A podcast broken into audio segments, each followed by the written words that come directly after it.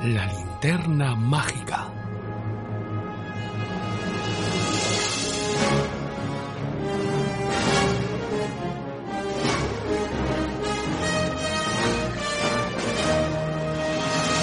Ya estamos en nuestra sección de la linterna mágica para hablaros de una película muy, muy especial.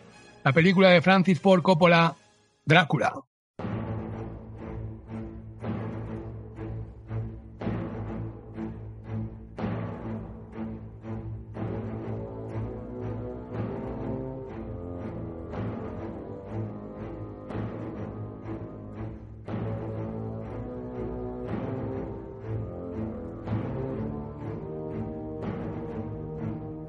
Y para ello contamos con dos colaboradores, nuestros amigos Aníbal Martínez y Jorge Torrecilla. Aníbal, ¿cómo estás? Hola Pablo, hola Jorge, encantado otra vez de estar aquí en la linterna mágica eh, para hablar, bueno, de cine y para comentar un poquito la jugada vampírica. Jorge, ¿cómo estás tú? ¿Qué tal Pablo? Encantado de, estoy feliz de volver a, a Nadie al Volante. Bueno, vamos a hablar de una película con que tiene muchos detractores y muchos grandes fans y creo que va a haber polémica segura, hay polémica asegurada. Eh, hay gente que la considera una obra maestra, hay gente que no le gusta nada, hay gente que le gusta un poco y otras cosas no le gustan nada. Entonces tenemos la polémica asegurada. Pero antes de hablar de la película de Coppola, ya que estamos haciendo un especial de vampiros, todo el programa, dedicada al mundo del vampirismo, me gustaría hacer un pequeño repaso de películas destacadas o destacadas para vosotros anteriores a, Drácula de Coppola, empezando por la primera película de vampiros que sería Nosferatu, más o menos cada uno que vaya aportando las películas que cree que son más destacadas y si queréis vamos comentando película por película, un poquito, siendo muy sintéticos. Jorge, ¿qué películas des- destacarías tú de, de la primera jornada de películas de Drácula y vampiros? Bu- bueno, pues realmente me gustan todas, están todas bien, ¿no? La de Nosferatu de Murnau es un clasicazo, luego Drácula Todd Browning también. Y luego tenemos la revisión de la Hammer de Terence Fisher, porque claro, la Hammer, eh, bueno, existe una primera adaptación más fiel, ¿no? A, a la, a la novela de Bram Stoker y luego eso declinó en un montón de, de pues de, de películas con Drácula como figura central, pero que se, se escapaban absolutamente de lo que es la adaptación de la novela. Y, y bueno, luego, luego que tenemos por ahí, luego tenemos el, remake de Earthstalk de Nosferatu, que me parece una peli ma- maravillosa. Y, luego ya tenemos el Drácula, ¿no? De Coppola que nos... nos... Y tenemos también, que lo hemos hablado tú y yo alguna vez, el Drácula de, la- de John Van Damme. Ah, vale, es verdad, cierto. Además la estuve revisando esta semana al hilo de... Bueno, es una película que, que, no, que es muy buena película, pero quizá no, no tenga esa carga de originalidad que tiene la de Coppola porque sí que arrastra, arrastra pues eh, todas las convenciones del, del personaje de Drácula que nos tenía acostumbrados casi desde Bela Lugosi, ¿no? La capa, eh, pues esa un poco libre adaptación de la novela, etcétera, etcétera. Pero como película está muy bien. A mí me gusta mucho. Una peli totalmente olvidada hoy, nadie se acuerda. Además con una interpretación de Fran Langella impresionante. Totalmente. Aníbal, ¿tú qué películas destacarías de todas que, estamos, que hemos hablado? Bueno, yo de entrada no tengo tanto background sobre el mundo vampírico y he visto algunas, no he visto todas. Eh, mm, destaco lo de las, la de las Hammer, básicamente, porque me gusta, me gusta mucho este, esta ola que se creó en su momento con la Hammer, ya no solo el- la cuestión vampírica, sino todo lo que la Hammer eh, significó eh, entre un producto comercial y una cosa como rara que se construyó en esa época. Y las dos de, Steven Fisher, eh, no sé si me parecen buenas pelis, pero sí que me parecen referenciales eh, con Christopher Lee eh, como la, la, imagen icónica de, del, vampiro que nos ha quedado grabado en el, en el, cerebelo a todos los la gente que hemos vivido posteriormente a esas pelis, ¿no? después, la, Clown Kinski me parece fantástica, la, donde la protagoniza este hombre. Esa, esa peli también le eché un vistazo y después, revisando estos días, encontré un documental que me gustó mucho de la peli que hizo Jess Franco, eh, también con, con, Christopher Lee para la Hammer. Aquí, que se filmó en Barcelona, por cierto, está filmada en, en, eh, el pueblo español y en, en el Tinel, en, en toda esta zona del, casco antiguo de Barcelona y salen muchos sitios de Barcelona donde, estuvo este hombre Christopher Lee. Eh, y, toda la intrahistoria que hay, ¿no? Dentro de la peli, de los personajes, de la escuela de cine de Barcelona, salen muchos personajes. Hay un documental en Filmil muy interesante que también habla de la intrapeli que hizo Pera Portabella, que se llamó Cua de Q. Bueno, Vampir Cua de Q. Esta es quizá la peli que más me ha gustado de todas. Y es una peli que el otro día comentábamos con Pablo, que está expuesta en el MoMA hace 20 años como, como como un artífice del, del de, arte de vanguardia, ¿no? Donde el tipo graba sobre el mismo, la, el mismo plató que graba Jesús Franco, pero sin diálogos y fuera de escena. O sea, cuando los, cuando los actores estaban estudiándose el libreto y en mitad de la escena y cuando uno le decía al otro o lo ayudaron a meterse en el, en el sarcófago y todo este tipo de cosas. Una cosa muy interesante, en blanco y negro. Me interesó mucho esa peli. Y después, claro, ya pasamos a, a nuestro amigo Coppola. Vale, yo eh, de todo lo que habéis comentado, eh, las películas a las que referís de la Hammer, que te has dicho tú dos películas, son El horror de Drácula, me imagino, y El príncipe Del 58, exactamente. Sí, porque para aclarar un poco, porque hay varias películas de la Hammer que, que tiene que ver. Sí, dime, Jorge.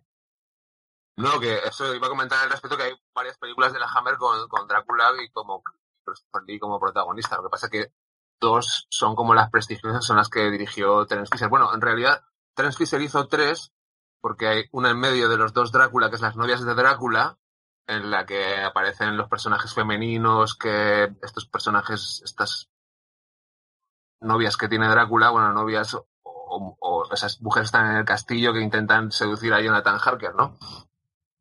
Pero bueno, totalmente alejado de lo que es la, la trama del, del, Drácula de Bram Stoker. Digamos que eh, todas las películas hacen como un mix rarísimo de personajes en todas sus adaptaciones en el guion para intentar, bueno, eh, concretar más en dos, persona eh, dos personajes se reducen a uno y cosas así que están en casi todas las adaptaciones hasta que llegamos a la de Coppola, que luego ya hablaremos de las licencias que se permite sobre el libro de Bram Stoker, que la verdad que son bastantes. De hecho, las primeras adaptaciones teatrales que hay sobre la obra de Bram Stoker en la época ya se pasan el, la historia de Bram Stoker, digamos que un poco por el forro.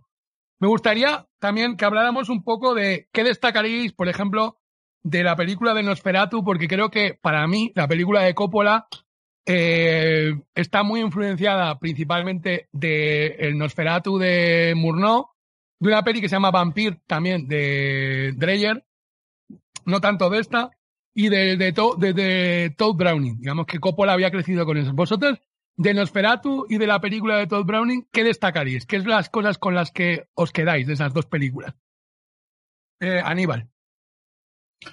Pues, si te soy sincero, Coppola me, no me remite demasiado a, estas pelis. Eh, sí que hay algunas referencias en cuanto al cine antiguo y en cuanto a tal, la, cuestión de Londres y demás, pero mmm, la verdad, la verdad, es que yo he visto Coppola desde otro sitio igual, también. ¿eh? Eh, entiendo que el hombre tendrá que haber revisado todo ese tipo de pelis, pero yo no, no, digamos, las referencias directas, directas, más allá que ya comentaremos de la peli, a la referencia del cine antiguo y demás, del cinematógrafo y todo demás, encuentro poca cosa. ¿Pero qué es lo que te gusta a ti de la película? A mí me Lo gusta. destacarías. A mí me gusta de esas pelis el, el, digamos, el, el- lo que destaco más y lo que, en contraposición a, a- a la peli de Coppola, digamos, es que es la realidad en cuanto a la esencia del libro, digamos. Me, me parece mucho más malo el Drácula de estas pelis, mucho más terrorífico y mucho más eh, pegado a la, a la esencia del libro que lo que, que lo que ocurre en Coppola, ¿no? Eh, de hecho, en Coppola hasta se le ve una lágrima a Drácula, ¿no? Llora cuando habla de su amor y ese tipo de cosas. Y en las otras, la imagen de Drácula es, es el auténtico demonio, ¿no? Nosferatu, el malo, el maligno, todos los, todos los adjetivos, todos los, los sustantivos que se le puedan dar al mal salen en estas pelis. Y es un poco la imagen que se me queda de la diferencia abismal, ¿no? Pero después, bueno, hay cuestiones cinematográficas y demás que, que, que evidentemente recoge. Coppola, siempre hablamos de Coppola. Coppola está en, en mis mejores sueños cinematográficos. Nada, digamos, me, me resulta muy difícil eh, pensar que ese hombre no lo ha pensado absolutamente todo antes de hacer esta peli. ¿Y tú, Jorge, qué destacarías de esas dos películas? Bueno, en principio me parecen dos películas maravillosas porque están excelentemente dirigidas, interpretadas, con su poética visual, etcétera. Pero sí que es cierto que son películas, sobre todo la de Todd Browning, que, que han envejecido, pues bueno, regular. ¿Por qué? Porque son películas que lo que intentan es, es causar cierto, cierta, bueno, son películas de, de terror, ¿no? Por así decirlo. Y, y bueno, ha pasado mucha agua por debajo del puente y son películas que hoy en día, en, en esa sensación para un público hoy en día, pues bueno, se quedan en una, en una bromita, ¿no? Hablando de terror, luego tú, tú haces el esfuerzo por ponerte en el contexto y ver cuándo se hicieron esas películas, pues, pues bueno, pues sí que les, las pones en- con su, su verdadero valor. Pero sí que estoy de acuerdo con Aníbal en que creo que Coppola lo que intentó es diferenciarse de, de todos los, los Drácula anteriores, porque, porque yo, la verdad, cuando me llamaste para hacer el podcast, yo no estaba nada a favor de esta peli, porque la vi en su momento y luego pues no la había revisado mucho, luego me acerqué a ella y no me pareció muy guay, pero sí que a, a revisarla para hacer este podcast sí que he puesto en valor esa originalidad, esa, me parece que tiene un mérito brutal el coger un, un, un, un personaje totalmente amortizado en ese momento, porque bueno, la última versión era la de Drácula de John Badham, un, fue un fracaso absoluto y ese Drácula con capa estaba, bueno, na- nadie, vamos, nadie se acordaba de él o lo veían como algo anacrónico y él pues le dio otra vida y, y tuvo un impacto brutal en la cultura popular y para mí ese es el verdadero mérito del Drácula de Bram Stoker de Coppola, el, el poner al día es eh, a Drácula de la manera que lo hizo, ¿no? Aunque tomándose una licencia brutal es convertir la novela en una historia de amor, ¿no? Porque Ujú. dicen que es la, la, la, la versión más fiel, pero en realidad es la versión más infiel de todas, porque es fiel en cuanto a la trama, en cuanto a los episodios, a los personajes, pero en la esencia es totalmente infiel, ¿no? No sé Sí, qué vamos, ya, ya entraremos, abordaremos la película de Coppola en su plenitud. Eh, yo creo que Coppola, estoy de acuerdo con, contigo en que realmente él se quiere diferenciar y de hecho, viendo hace poco un documental de esto, él dice que ya ha habido muchas adaptaciones de Drácula y que tienen que hacer algo muy original. Pero yo veo mu- mucho de estas dos películas en la película de Coppola, muchísimo. Eh, ya llegaremos a las escenas, pero mucho más de lo que parece. De hecho, Coppola creció viendo el Drácula de Todd Browning y luego revisó muchas veces el Nosferatu. Y hay muchas escenas que cuando lleguemos yo, yo haré bastante hincapié en la referencia que hay cinematográfica clarísima y de los homenajes. Creo que intenta ser muy original en la propuesta y creo que lo consigue totalmente, pero aparte creo que hay mucho de este cine. No sé, yo no, yo en, de estas dos películas, sobre todo, del de la Hammer, yo no, sí que no se lo he visto. No le he visto las referencias, no le he visto mucho parecido con las de Terence Fisher, siendo que a mí las películas de Terence Fisher, las dos que hemos hablado, El horror de Drácula y El príncipe de las tinieblas, me parece películas maravillosas. Yo no, no le he encontrado la referencia en la película de Coppola. Pero a estas dos sí que se lo he visto. Yo creo que la de John Badham es una película del 79 que está en un momento temporal en que no se sabe mucho si se necesitaba un Drácula en ese momento, que está muy bien hecha, que está muy bien dirigida, pero que realmente eh, sí pasa sin pena ni gloria, aunque cuando la ves ahora a pesar de que tiene una, una, interpretación bastante pobre de Laurence Olivier, o por lo menos no que sea pobre, sino que el personaje de Van, de Van Helsing está muy muy mal encarado, yo creo que la película sigue teniendo muchas virtudes. Eh, si os parece, vamos a meternos ya directamente con la película de Coppola. Eh, la película de Coppola es del año 92, está producida por American Zoetrope y que era la productora de Coppola y Columbia. Costó 40 millones de dólares de presupuesto y recaudó 216 millones de dólares. La dirige Francis Ford Coppola, el guion es de James Uberhart, la fotografía es de Michael House, que es, es el director de fotografía de casi todas las pelis de Scorsese.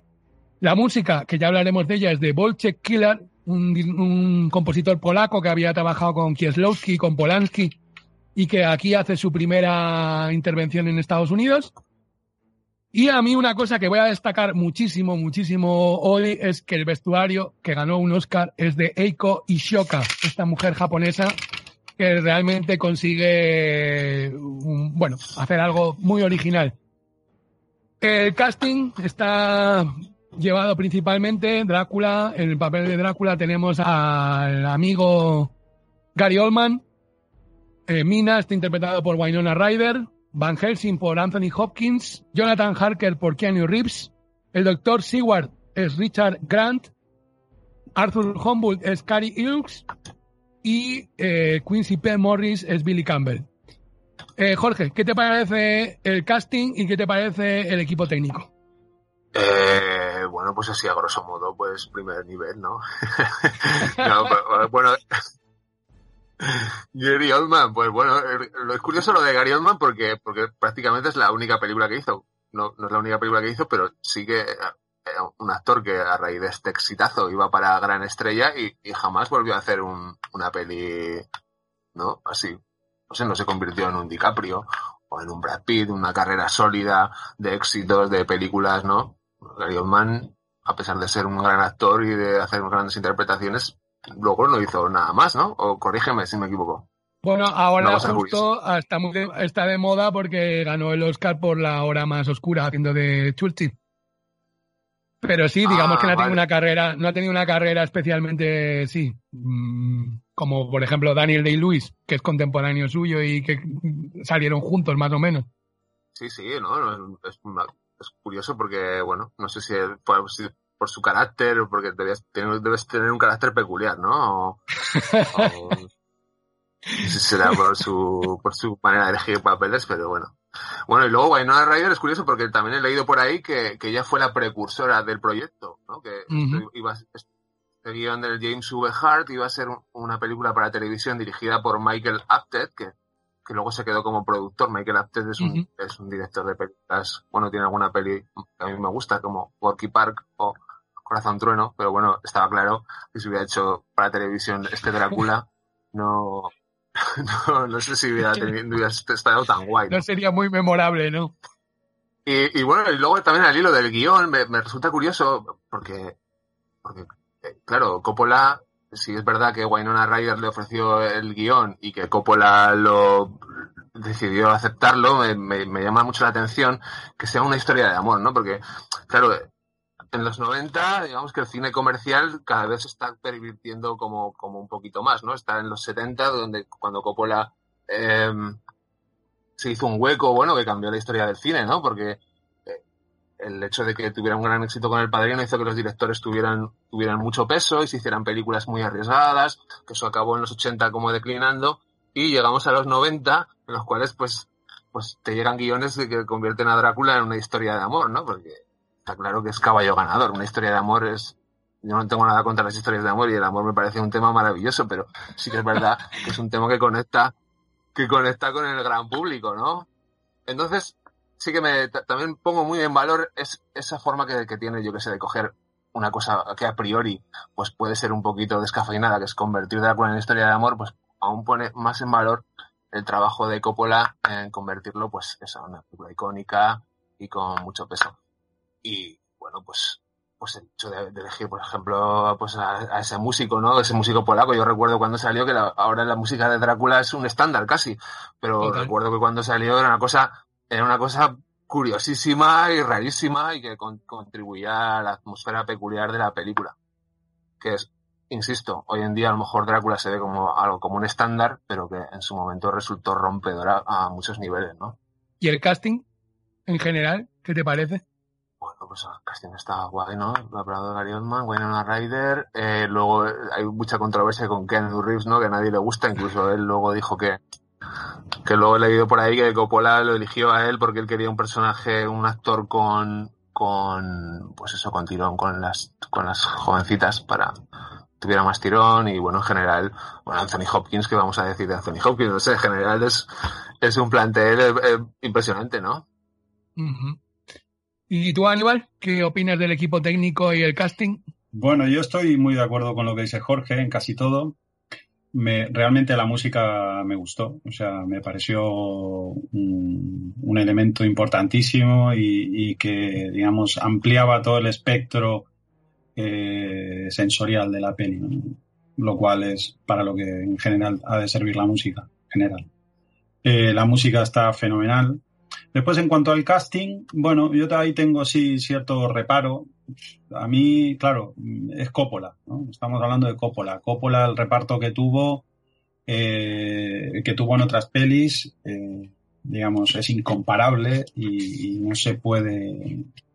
Hablando del Padrino, hablando de Apocalipsis Now, o todas las pelis, no todas, pero algunas de las pelis anteriores. Y a mí este reparto, bueno, mm, ni fu ni fa, la verdad. O sea, eh, si bien Gary Oldman tiene un, tiene un, papel, un papel bastante, bastante, digamos, claro y, está muy bien y se luce y demás, pero bueno, es que el mismo personaje también lo, lo pedía. Winona Ryder no me dice mucho y lo que, lo que menos me dice es igual la, es la química que hay entre las dos parejas, ¿eh? la del demonio y la de, y la de Keanu Reeves. Kenu Reeves, lo mismo. ¿eh? Yo leí también que el mismo Kenu Reeves dice que decía que, que, ese papel fue el peor de su de su actuación, no el papel. La actuación fue una de las que menos le gustó. A mí, y también en controversia con muchas opiniones, el que más me gusta es Anthony Hopkins. Me parece que en cuanto aparece él, la peli toma otro, otra velocidad y, y pasan más cosas, ¿no? Eh, después podríamos hablar de Lucy y del vaquero Quincy y, compañía, actores menores, que también, o sea, a mí me, suena mucho lo que ha dicho Jorge, esta cosa de que los personajes van, están, o sea, los actores están eh, eh, escogidos en cuanto a la función que tienen que ver con la, con la venta y con, y con el, el, nuevo cariz que, que toma el cine en los años 90. ¿no? Más allá de eso, eh, bueno, insisto, estamos hablando de Coppola, no creo que las cosas sean al azar. O sea, no me atrevo a decir que está mal. Me atrevo a decir que, bueno, que eso, que igual, bueno, son actuaciones muy encaradas hacia, hacia el producto. Sí, bueno, yo la verdad es que sí que creo que hay una cosa que la gente es muy dura con muchas cosas en esta película, con la interpretación de Jonathan Harker por Keanu Reeves. Yo creo que como tú dices, Aníbal no está cogido al azar, ni mucho menos, porque creo que la debilidad del personaje de Jonathan Harker y la actuación, digamos que un poco estática de ese personaje todavía hace que tenga más fuerza el personaje de Drácula. Es como que creo que funciona perfectamente su interpretación porque creo que le da una debilidad al personaje que hace que, que, quieras quedar con la película de, de, de con el papel de Drácula mucho más. La interpretación de Van Helsing, yo creo que sobre Anthony Hopkins se pueden decir pocas cosas malas. Eh, yo creo que la gente critica la interpretación que da el director del personaje, convirtiéndole en un loco, a veces un loco desquiciado. La, interpretación en general de los protagonistas, incluida Winona Ryder, me parece bastante más que sobresaliente. Los demás, bueno, tengo mis dudas. Yo, el personaje de Lucy, también me dejo llevar por una cosa que es una mujer que me parece sumamente atractiva y que creo que el papel que tenía que cumplir en ese momento no es que le dieran un Oscar a la mejor interpretación. Es que es una, una película que no hemos dicho que el enfoque es claramente erótico. Es una película que a veces roza la pornografía y de hecho tuvieron muchas escenas censuradas por eso. Y ahí estamos hablando del año 92. Hay una insistencia en el erotismo y creo que el personaje de Sadie Frost, que además la ponen ahí de pelirroja mm, despampanante y voluptuosa, cumple el papel que tiene que cumplir, que es que eh, despierte todos los instintos más salvajes. Sí, a ver, que eh, vuestras opiniones, Aníbal. Eh, que te veo con la cara como compungida. No, no, puedo, no puedo estar en desacuerdo exactamente, porque en realidad no estás diciendo nada que no sea. Lo que pasa es que, el valor, digamos, que tiene una peli erótica, vamos a decir así, y que el valor de la actuación de una mujer sea simplemente por sus curvas voluptuosas, pues yo lo pongo en tela de duda. O sea, quiero decir, tampoco me voy a cargar a esa chica, seguramente. ¿No estoy diciendo eso tampoco? Ah, bueno, ya lo sé, ya lo sé. Pero quiero decir que la pusieron ahí para eso y que ella cumple su papel. Bueno, pues, pues, entonces, claro, ahí me tengo que remitir a Coppola y otra vez decir, bueno, ese hombre ha hecho lo que ha hecho y seguramente estaba pensado. Pero bueno, yo le encuentro como, como una sola capa o, media capa. No son, no son actores que tengan eh, o, papeles que tengan dos y tres lecturas. Igual me pasa lo mismo con Jonathan Harker, me pasa prácticamente igual con la única que me pasa es con Mina, que tiene unas cuantas lecturas, pero ni siquiera me pasa con Drácula. Entonces, es, ese punto, ¿no? En donde, bueno, eh, ¿qué fue? ¿El director? ¿Fue el actor? ¿Fue la coincidencia? ¿Fue, pues, no sé, lo que tenga que ser? ¿El presupuesto mismo? No sé. Eh, por decirte algo, ¿eh? yo voy a, ahora voy a pecar de, de, bruto, digamos, pero si pones en el papel de bruto, y voy a pedir disculpas antes de decir esto, pero si pones al Pacino en el papel de Drácula, yo estoy seguro que la peli es. Eh, Jorge. Tú eres muy fan de la peli, ¿no, Pablo? Por lo que veo. No, no, eh, ¿no? No, no, sí, sí, yo tengo muchos peros también con la película. Lo que pasa es que eh, también veo que la gente es especialmente dura con una película que tiene muchas virtudes. Entonces, yo voy a defender sus virtudes y voy a atacar sus, sus fallos que los tiene. O sea, para mí los tiene, no la considero eso, aunque la considero una obra maestra. Porque al final la definición de obra maestra es una peli que sienta cátedra. Y creo que esta película en muchas cosas sentó cátedra. Hombre, yo tengo que decir que estoy un poco bastante de acuerdo en lo que decía decía Aníbal sobre, sobre la elección de los actores en cuanto a, lo, a, la, comercial y es que también quiero decir que a, raíz de que, de que fracasó con Corazonada y se arruinó, esta película yo creo que no, no entra dentro de, de sus grandes obras, esas, esas, obras en las que él tenía, era, era, muy poderoso y no dejaba ningún detalle al azar, sino yo la englobaría más en las, en las, en la segunda mitad de su carrera, aunque se diferencia de las demás porque tuvo un gran éxito comercial, ¿no? Y tuvo un gran impacto en la cultura popular, pero sí que la veo una película más en la que a lo mejor sus decisiones no estaban estrictamente, no eran estrictamente artísticas, ¿sabes? No sé si me eh, estoy explicando. Sí, sí, perfectamente. Yo, o sea, yo creo que el enfoque de Coppola en esto según lo que entiendo entender, que era una cosa más de conseguir levantar la ruina económica en la que se encontraba en ese momento, porque había sacado El Padrino 3, que a pesar de ser el padrino no había tenido el éxito esperado y había gastado mucho dinero haciéndola, y puede ser una, una de las razones por las que lo hizo, pero yo creo que eh, él, por lo que he visto en los, en los documentales y por lo que en sus entrevistas ha dicho, creo que era una persona que estaba obsesionada con la novela que estaba obsesionado con las películas anteriores y que creo que intenta hacer una gran obra. Y hay una cosa que me gustaría destacar antes de, dejar el aspecto técnico, que luego seguiremos hablando, que es eh, los, los efectos especiales. Porque digamos que es una de las últimas películas que se hace en el cine, una de las últimas películas que se hace en el cine de este tipo de manera artesanal. De hecho, Coppola tiene muchas discusiones con los anteriores encargados de, los efectos especiales y acaba poniendo a su hijo, a Roman Coppola, que luego ha tenido una carrera bastante destacada. Y a mí, a mí lo que más me gusta de la película precisamente es eso, el aspecto de, que todavía es cine hecho con, de una manera artística, buscando eh, la manualidad, notas, las cosas están hechas de forma artesana, todo, desde, desde los maquillajes, los decorados, esa cosa del cine antiguo, los trucos que es algo que hablaremos mucho también, o por lo menos yo destacaré bastante, que es esa cosa del cine de Méliès, de volver a la magia del cine, de utilizar eh, eh, capas de planos unidas con, el, con la película, de utilizar decorados de maquetas, que a mí me parece que funcionan, que le dan un aspecto de cuento, porque aparte del rollo erótico, creo que también querían darle un, una historia muy onírica y, un, y una vertiente muy de cuento. Sí, me, parece muy interesante esto que dices porque, claro, en, aquel momento eh, en las películas se, habían plegado absolutamente a lo, a lo digital, ¿no? Al, efecto digital, que era lo que te ofrecía las posibilidades de, de, pues eso, de efectos especiales que nunca antes se habían visto. Y son, y son, es una, una decisión, yo creo, a mi juicio, equivocada, porque las películas que se, que se plegaron a lo digital, que se plegan a los adelantos técnicos, envejecen mucho antes, ¿no? El caso es el de, el de Star Wars, ¿no? Que la, digamos en la segunda trilogía de Star Wars, la que hizo luego con Ewan McGregor, George Lucas, ¿sabes, no? Pues esa, esa trilogía, digamos que la, el, el, George Lucas hizo como un dispendio de creatividad con personajes, mundos, ¿no? Porque él decía, no, es que esto es lo que realmente quería haber hecho en la otra trilogía, ¿no? Son películas que se hicieron a finales de los, finales de los 90, ¿no? Principios del 2000.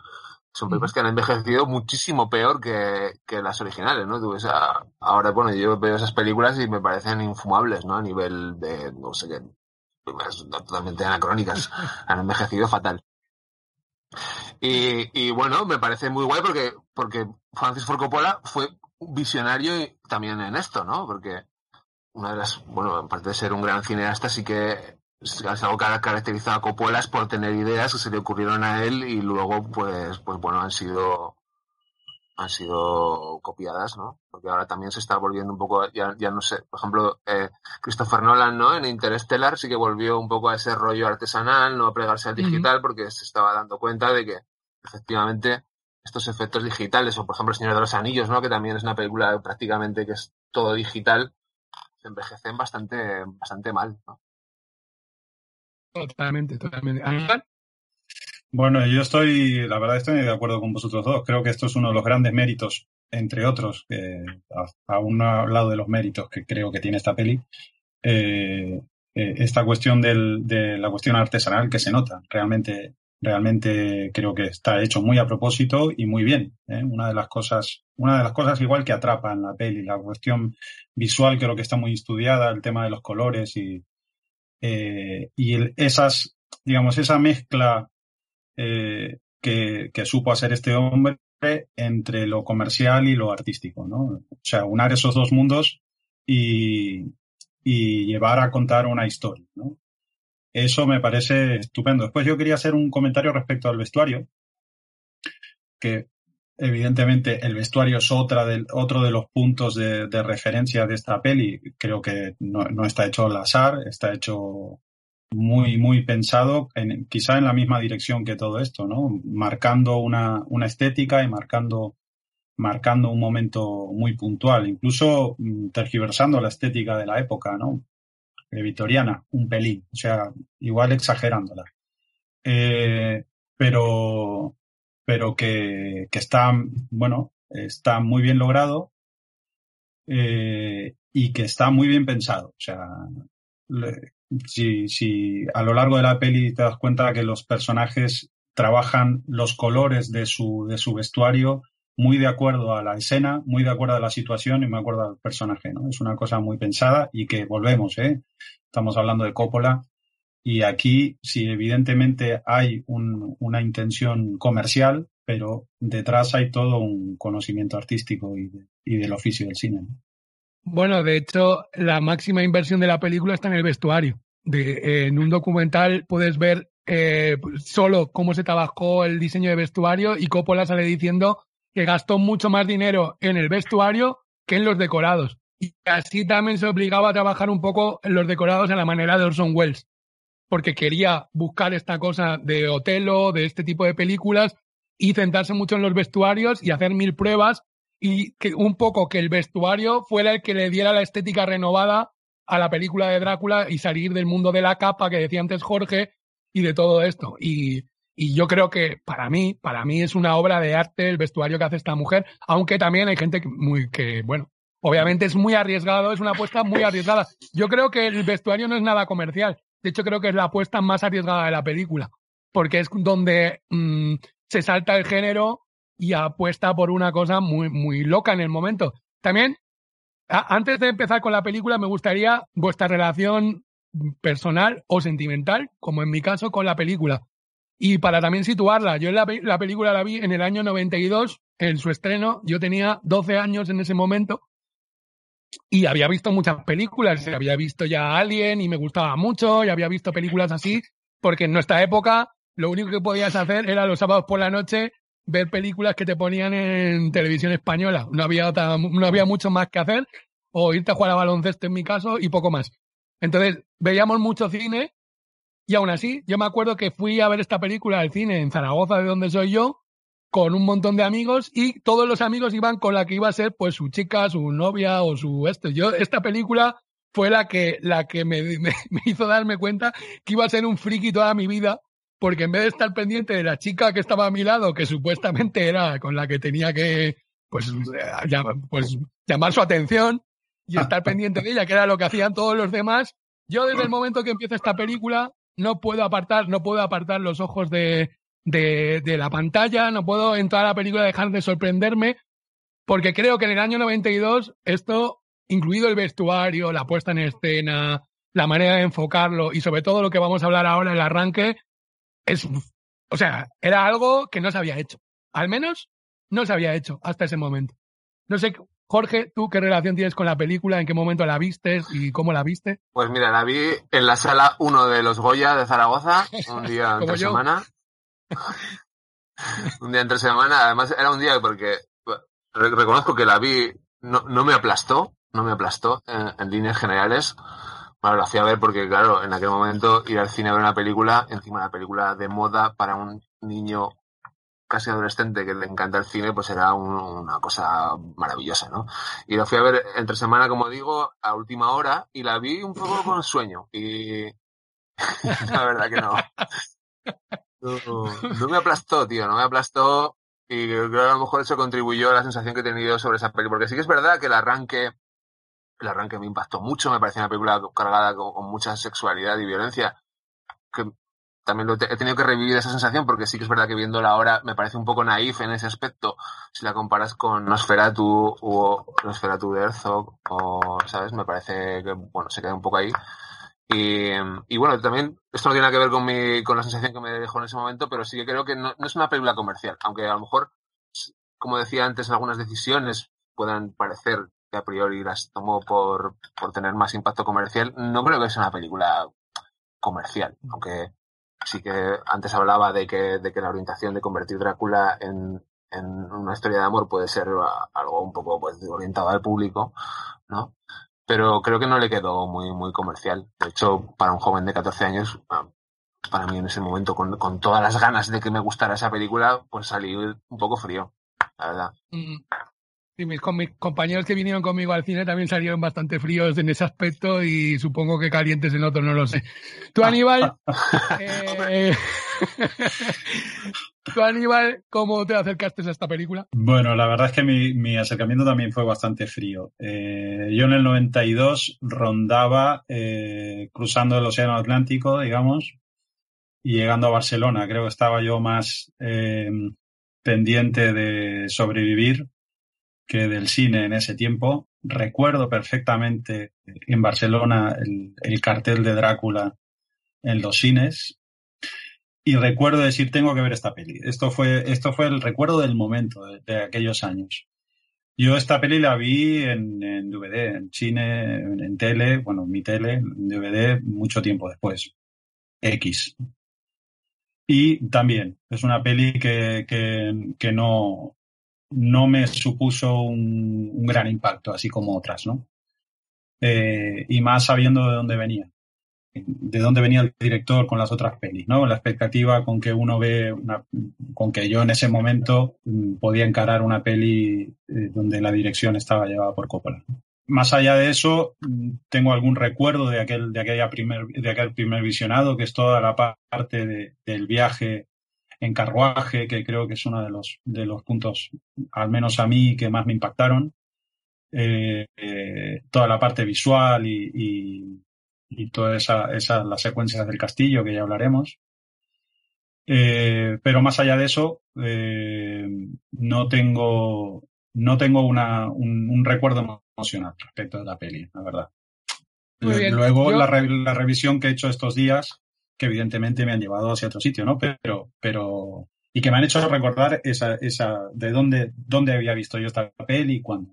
Sí, hay que decir también que Coppola precisamente no llegaba, no llevaba en su mejor momento en muchos aspectos. Digamos que las películas que había hecho desde el 86 son Peggy Sue se casó, que es bastante mala, Jardines de Piedra, que es bastante mala, Tucker, un hombre y sus sueños.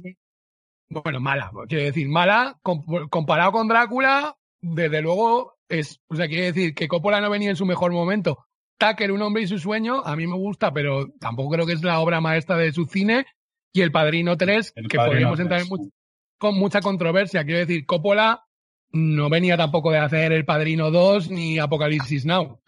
creo que, que, que, no, que no, no estaba. De hecho, mucha gente considera la vuelta al cine un poco de masquilates con esta película, porque también El Padrino 3, que ya podremos hablar en alguna otra ocasión, porque no va a ser, obviamente, la última ocasión que vamos a hablar de Coppola aquí, pero digamos que El Padrino 3 tiene los mismos detractores casi que Drácula y los mismos seguidores. que es como, como Coppola está en un momento, bueno, que, que creo que esta es como su intento de gran vuelta a hacer el cine. Jorge, que te veo eh, cara.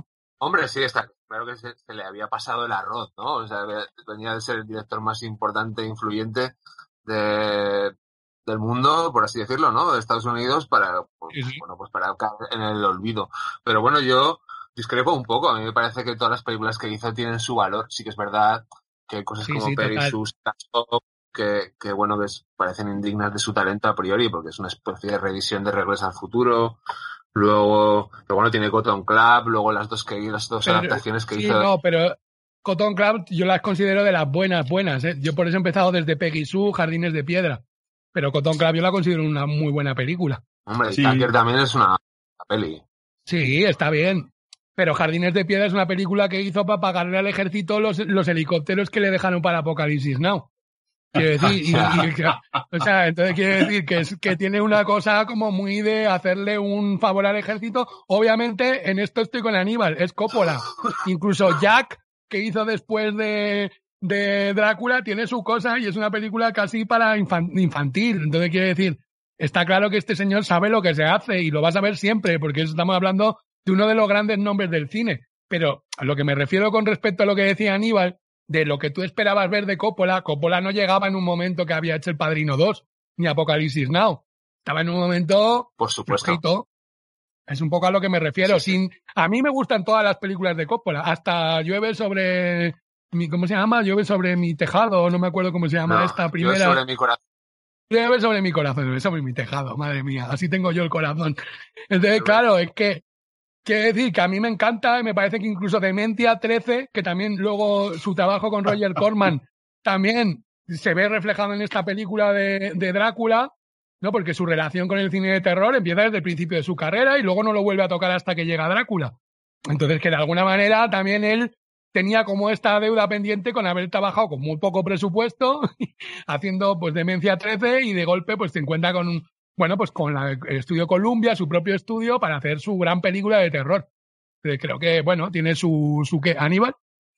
Sí, bueno, en realidad, eh, totalmente de acuerdo. ¿eh? O sea, no, no voy a discrepar en nada. Lo que pasa es que, claro, yo, yo vengo de, de, mi, idea de Coppola viene de los años 80, la ley de la calle, Los Rebeldes, Cotton Club, mm, Apocalipsis lo hizo en el 79, ¿no? Y, hay una peli que es media floja, pero que tiene su intríngulis, que es esta corazonada, One from, One from the Heart, ¿no? Que es una peli eh, también una historia de amor, una cosa rara, pero que todas tienen esta cosa de Coppola, ¿no? Todas, todas. Todas tienen esta cosa de que, de que la peli la ves y dices, bueno, no sé si es un peliculón, pero la vería otra vez, ¿no?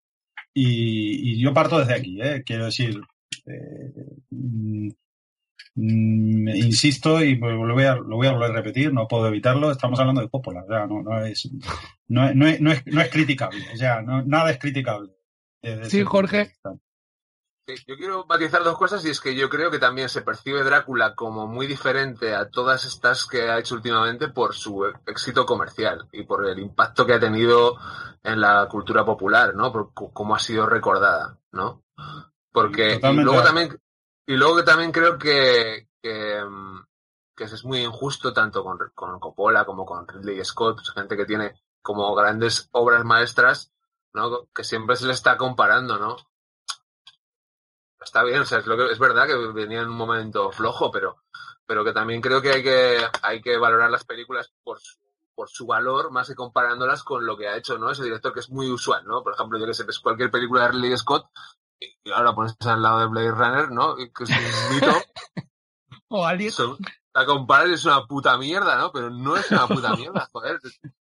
La, tienen su rollo, pero eso, esa sensación está, ¿no? Esa eterna comparación, ¿no? Y creo que con, con, Pola, con Coppola pasa igual.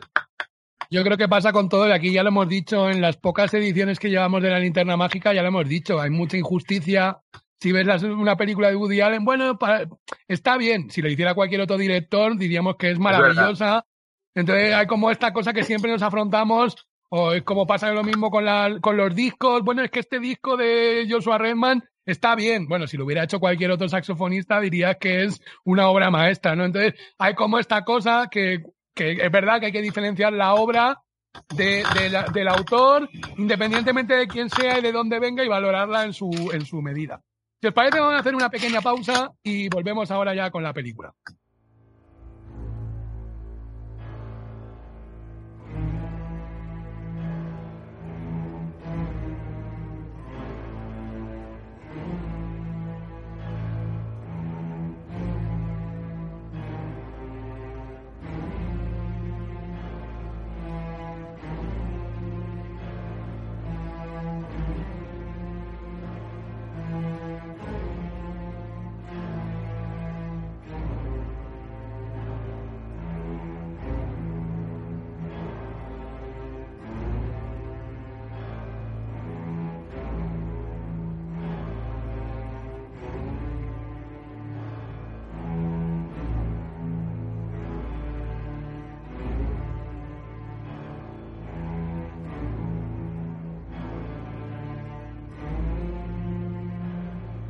Y ya estamos aquí a la vuelta para meternos de lleno en lo que es la trama y los intríngulis de la película de Coppola.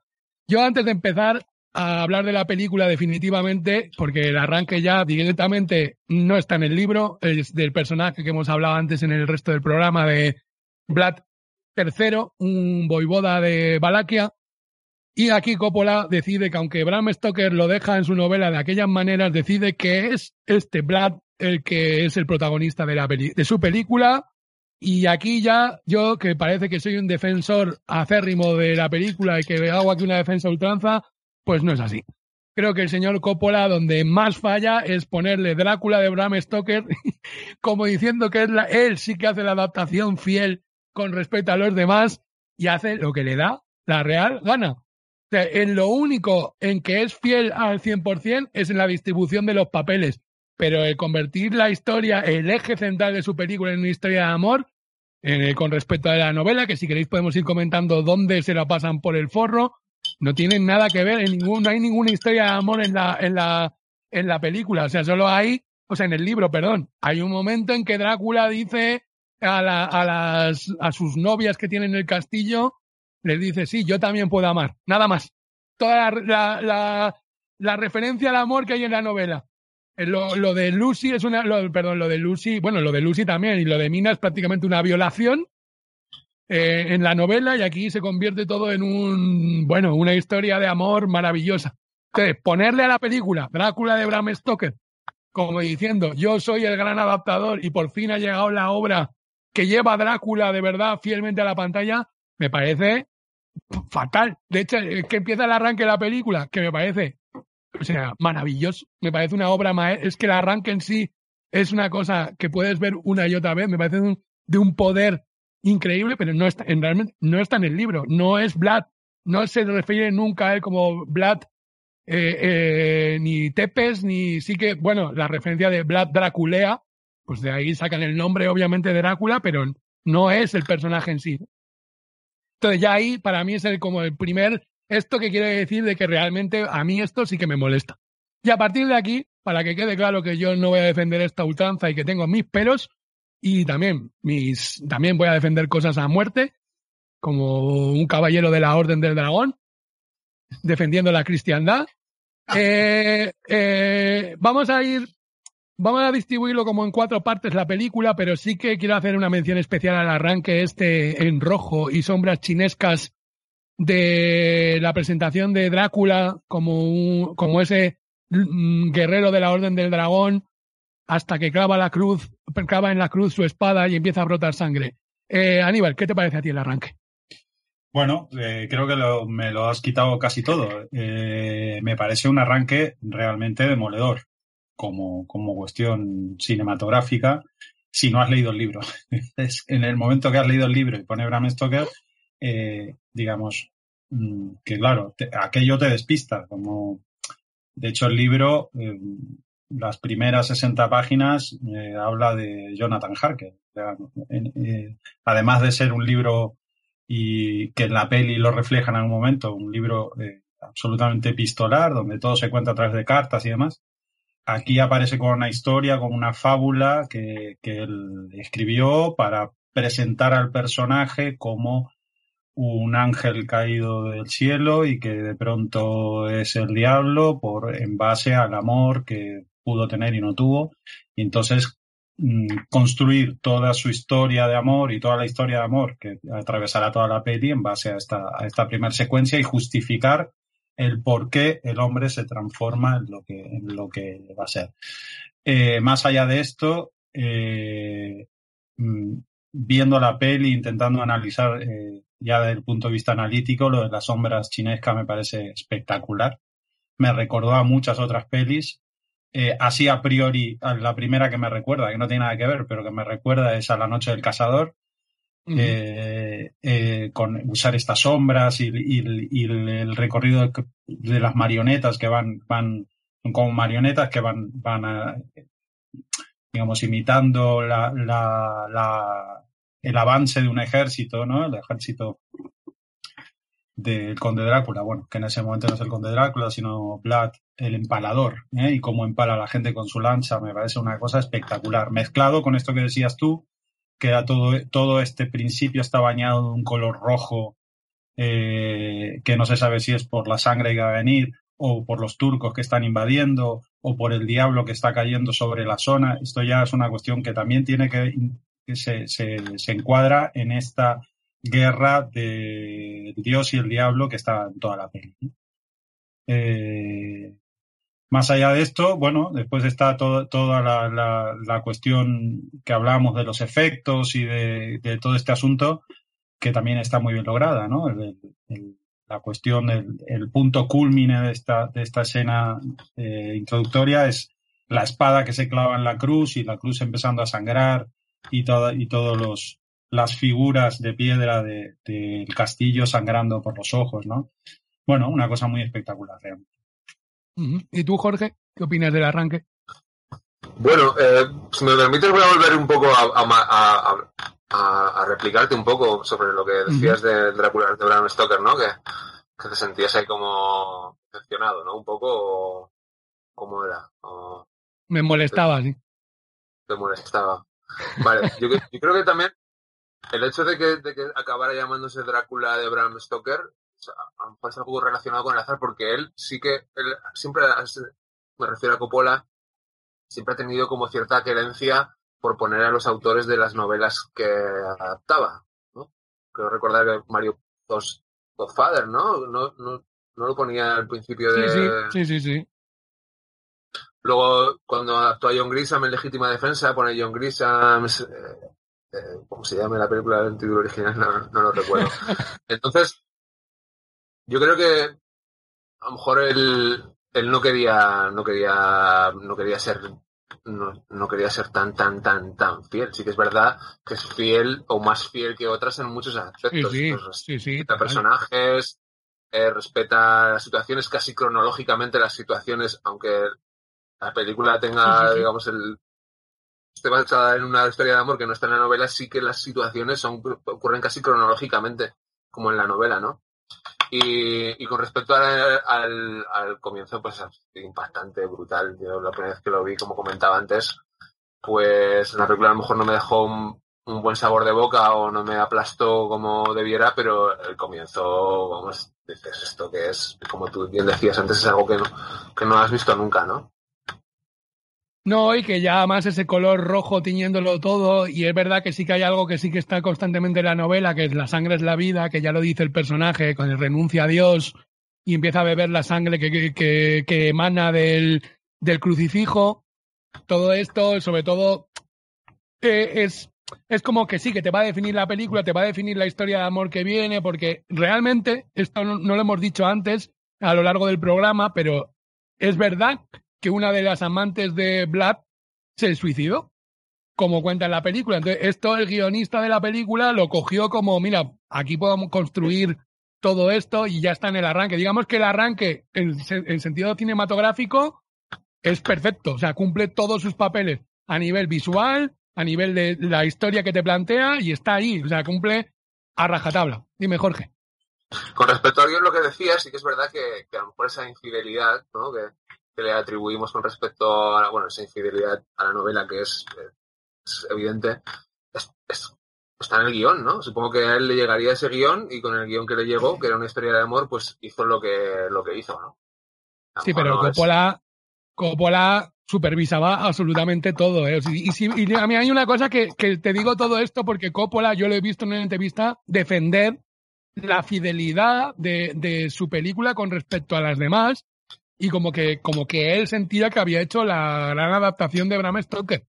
O sea, no te lo digo porque crea solo por lo del título, que, que le haga un homenaje, sino que él, yo lo he visto defender con respecto de las demás, que aunque le, le gustan mucho, pero que habían hecho un batiburrillo.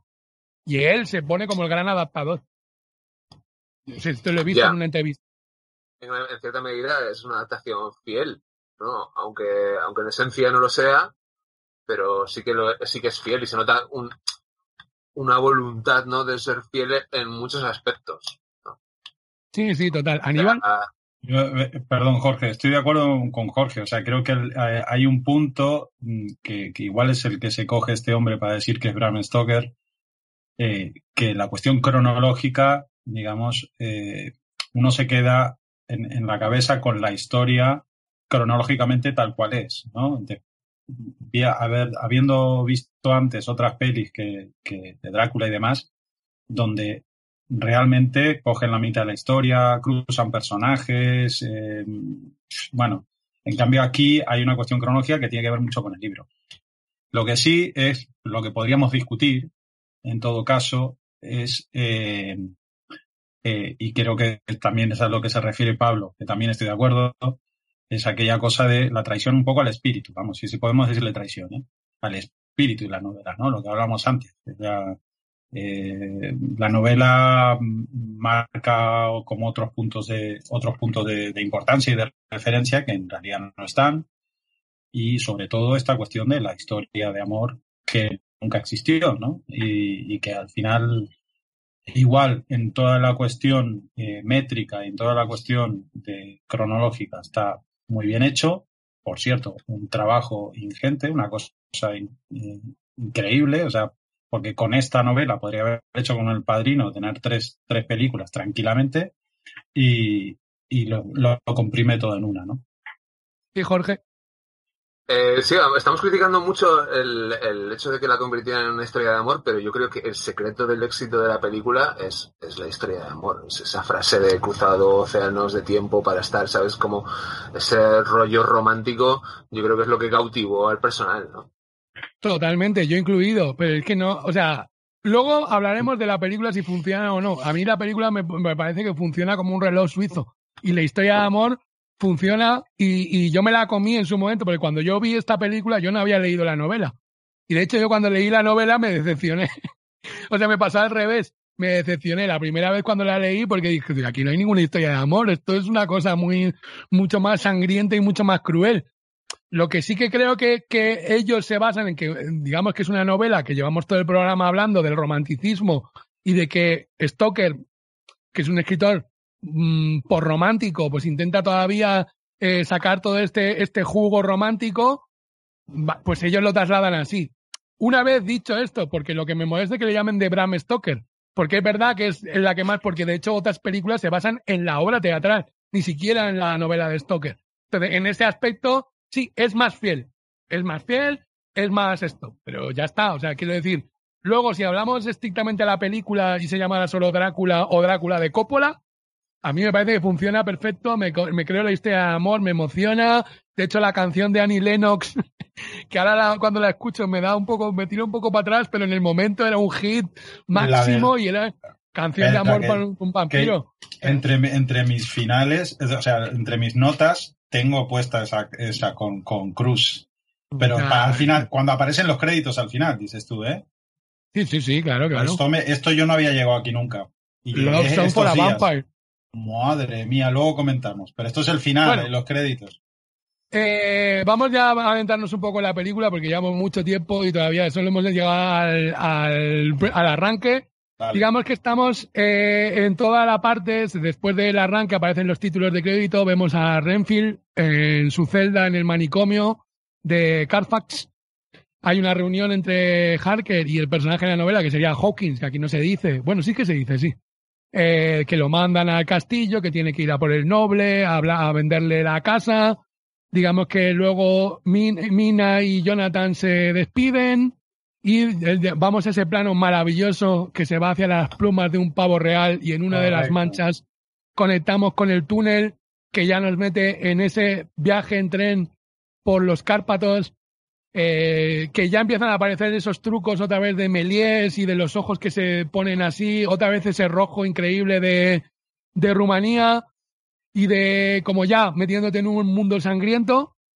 Vemos a Mina escribiendo en su diario eh, y llegamos al momento de la carreta en el paso del Burgo. Eh, Jorge, ¿qué tienes que decir eh, hasta aquí?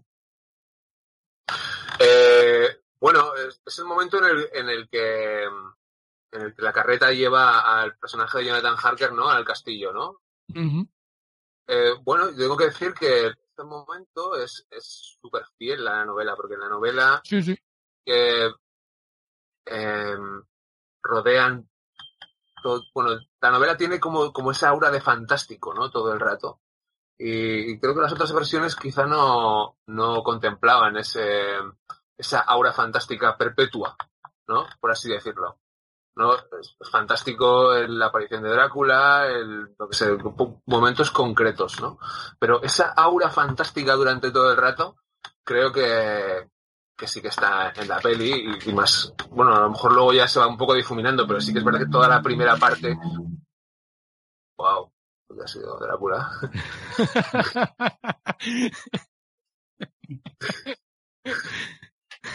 toda esa primera parte. rodeado de lobos en la que en la que, por ejemplo, está en la casa de Mina, ¿no? Y se ve la sombra de Drácula por ahí planeando, ¿no? Ese, ese, ese, ese, ese rollo fantástico perpetuo, ¿no? Es, creo que, que, está muy logrado en la peli y que no tiene ninguna otra versión. Si, corrígeme si me equivoco, no sé si tenéis algo. No, no, no, no, yo estoy totalmente de acuerdo. Tú, Aníbal, ¿qué tienes que decir de todo esto hasta aquí?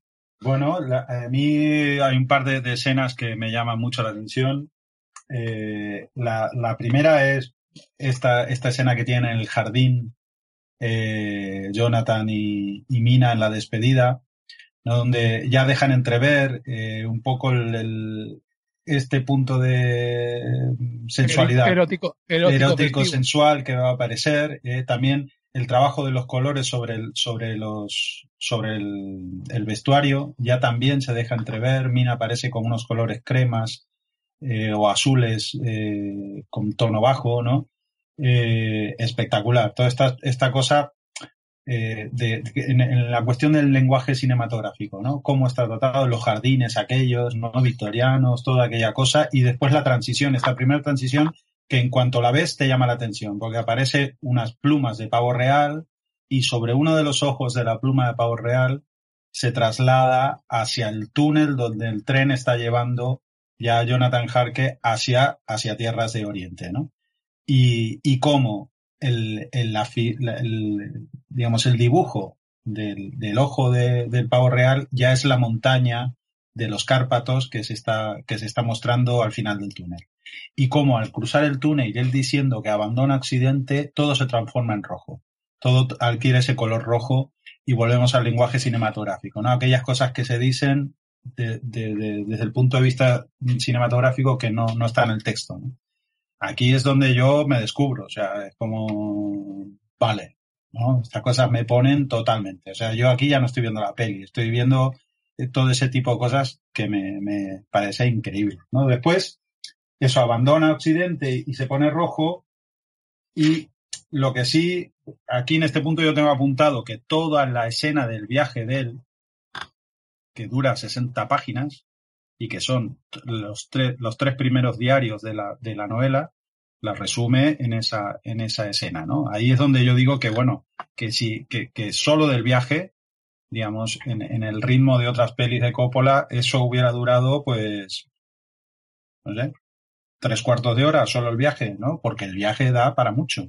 Toda la historia dentro del carruaje, eh, la posada donde él duerme, eso no sale en la peli, pero sí que está en el libro, ¿no? Eh, eh, la carta que lee en el tren él en esta escena de Drácula, en realidad no le llegan al tren, le llegan la posada donde duerme. Uh -huh. eh, y, y como, como el tipo ha hecho este ejercicio de guion, el guionista y supongo que Coppola, porque aquí había supervisión de guion, evidentemente, de, de, digamos, comprimir toda esa, toda esa información y darte una información bastante certera o bastante parecida a lo que hay en el libro hasta la llegada al castillo. Lo último es la llegada al castillo, que, que, la visión del castillo, no sé qué os pareció a vosotros, pero yo la primera vez que lo vi veo a, a como a Sauron, no sé cómo decirte, un malo sentado, no sé si, si lo habéis visto. ¿eh? Está buscado. Está muy buscado. Otra de las Está cosas, de la, de la, forma del castillo, eh, bueno, esas son las cosas que, que me encantaron, la verdad, la película. Está, está buscado, o sea, si ves el documental de Roman Coppola hablando sobre esto, de hecho son figuras, van, van llegando hasta que llegan a esta, hay un montón de figuras monstruosas para hacer el castillo con forma de una persona, Exacto. o de un monstruo o de algo, y, y, cuando lo ves, igual al principio no te fijas, pero después, de, obviamente después de ver este documental me fijé y es verdad, sí, sí, hay como algo que se te mete en el, en el subconsciente, ¿no? Que, que estás ahí y que da mucho más pavor. Yo de lo que habéis dicho también, bueno, quería hacer una cosa que he tenido un fallo tremendo con he hablado del casting, no he nombrado a Tom Waits, que ya había trabajado con Coppola en Corazonada, y él empieza la película después de los títulos de crédito, que en el momento, ahora no, no lo, lo he pasado así como si no pasara nada, pero en el momento me impactó un montón ese plano cenital, que ves, a, sí. que ves a, a Tom Waits interpretando a Renfield eh, metido en su en su en su celda acolchada de que en hace del camisa, loco su camisa de fuerza hace de loco desquiciado y, y, que en ese momento no tiene camisa de fuerza porque hay una vez que me, me, me, impactó mucho que coge un bicho y se lo come, ¿no? Está hablando como de su maestro que tiene que venir y en ese momento cuando ves tiene una fuerza ese plano que dice, esta película no la dirige cualquiera. Esta película la dirige Francis Ford Coppola y ese planaco que ves la mano que coge un bicho y se lo come, que ya ves que es zoófago, que dice, uy, aquí van a pasar cosas muy gordas, ¿no? Y luego ya enlaza con el viaje, es que tiene mucha fuerza toda esta parte, tiene muchísima fuerza, ya hasta que llegamos, que ya os habéis adelantado al castillo, que llegamos a, a, la parte del castillo, aquí, también en el documental, vi que Roman Coppola decía que, claro, intentando buscar esta cosa artesana, se basa mucho en una película de Mario Baba, que ya solo por el nombre del director, yo ya me gustan todas sus películas, aunque no había visto ninguna, Mario Baba, o sea, si te llamas Mario Baba, ya está. A mí ya me tienes conquistado. Y hay una película que se llama La Máscara del Demonio, que por cierto es que es un peliculón increíble, pero es un peliculón italiana interpretada por dos actores americanos desconocidísimos, muy guapos, eso sí. Y es una película en blanco y negro que utilizaron, y es, es que hay un momento que si la ves dices, sí es que es casi calcado. Todo el momento que va en el, en el, carruaje hasta el castillo desde el paso del Borgo, todo el desfiladero del Borgo, está cogido de esa película. Hay un momento que igual llega un personaje que lo tienen que llevar a un castillo, igual, y, y es el carruaje, y está tal cual. Es que es una cosa que cogen el espíritu, incluso cómo llegan los caballos que parece que flotan sobre el que aire, flotan, sí. que flotan. En la película esta de la máscara del demonio está tal cual. O sea, es una película de finales de los años 60, si no me equivoco.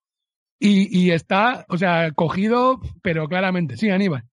Sí, bueno, es verdad que me he adelantado a la llegada del castillo porque en realidad hay un par de secuencias antes de cuando cambian de carruaje, de que lo deja la, la, la diligencia eh, en medio de la nada que por cierto esto no está como en la, como en la novela, pero bueno.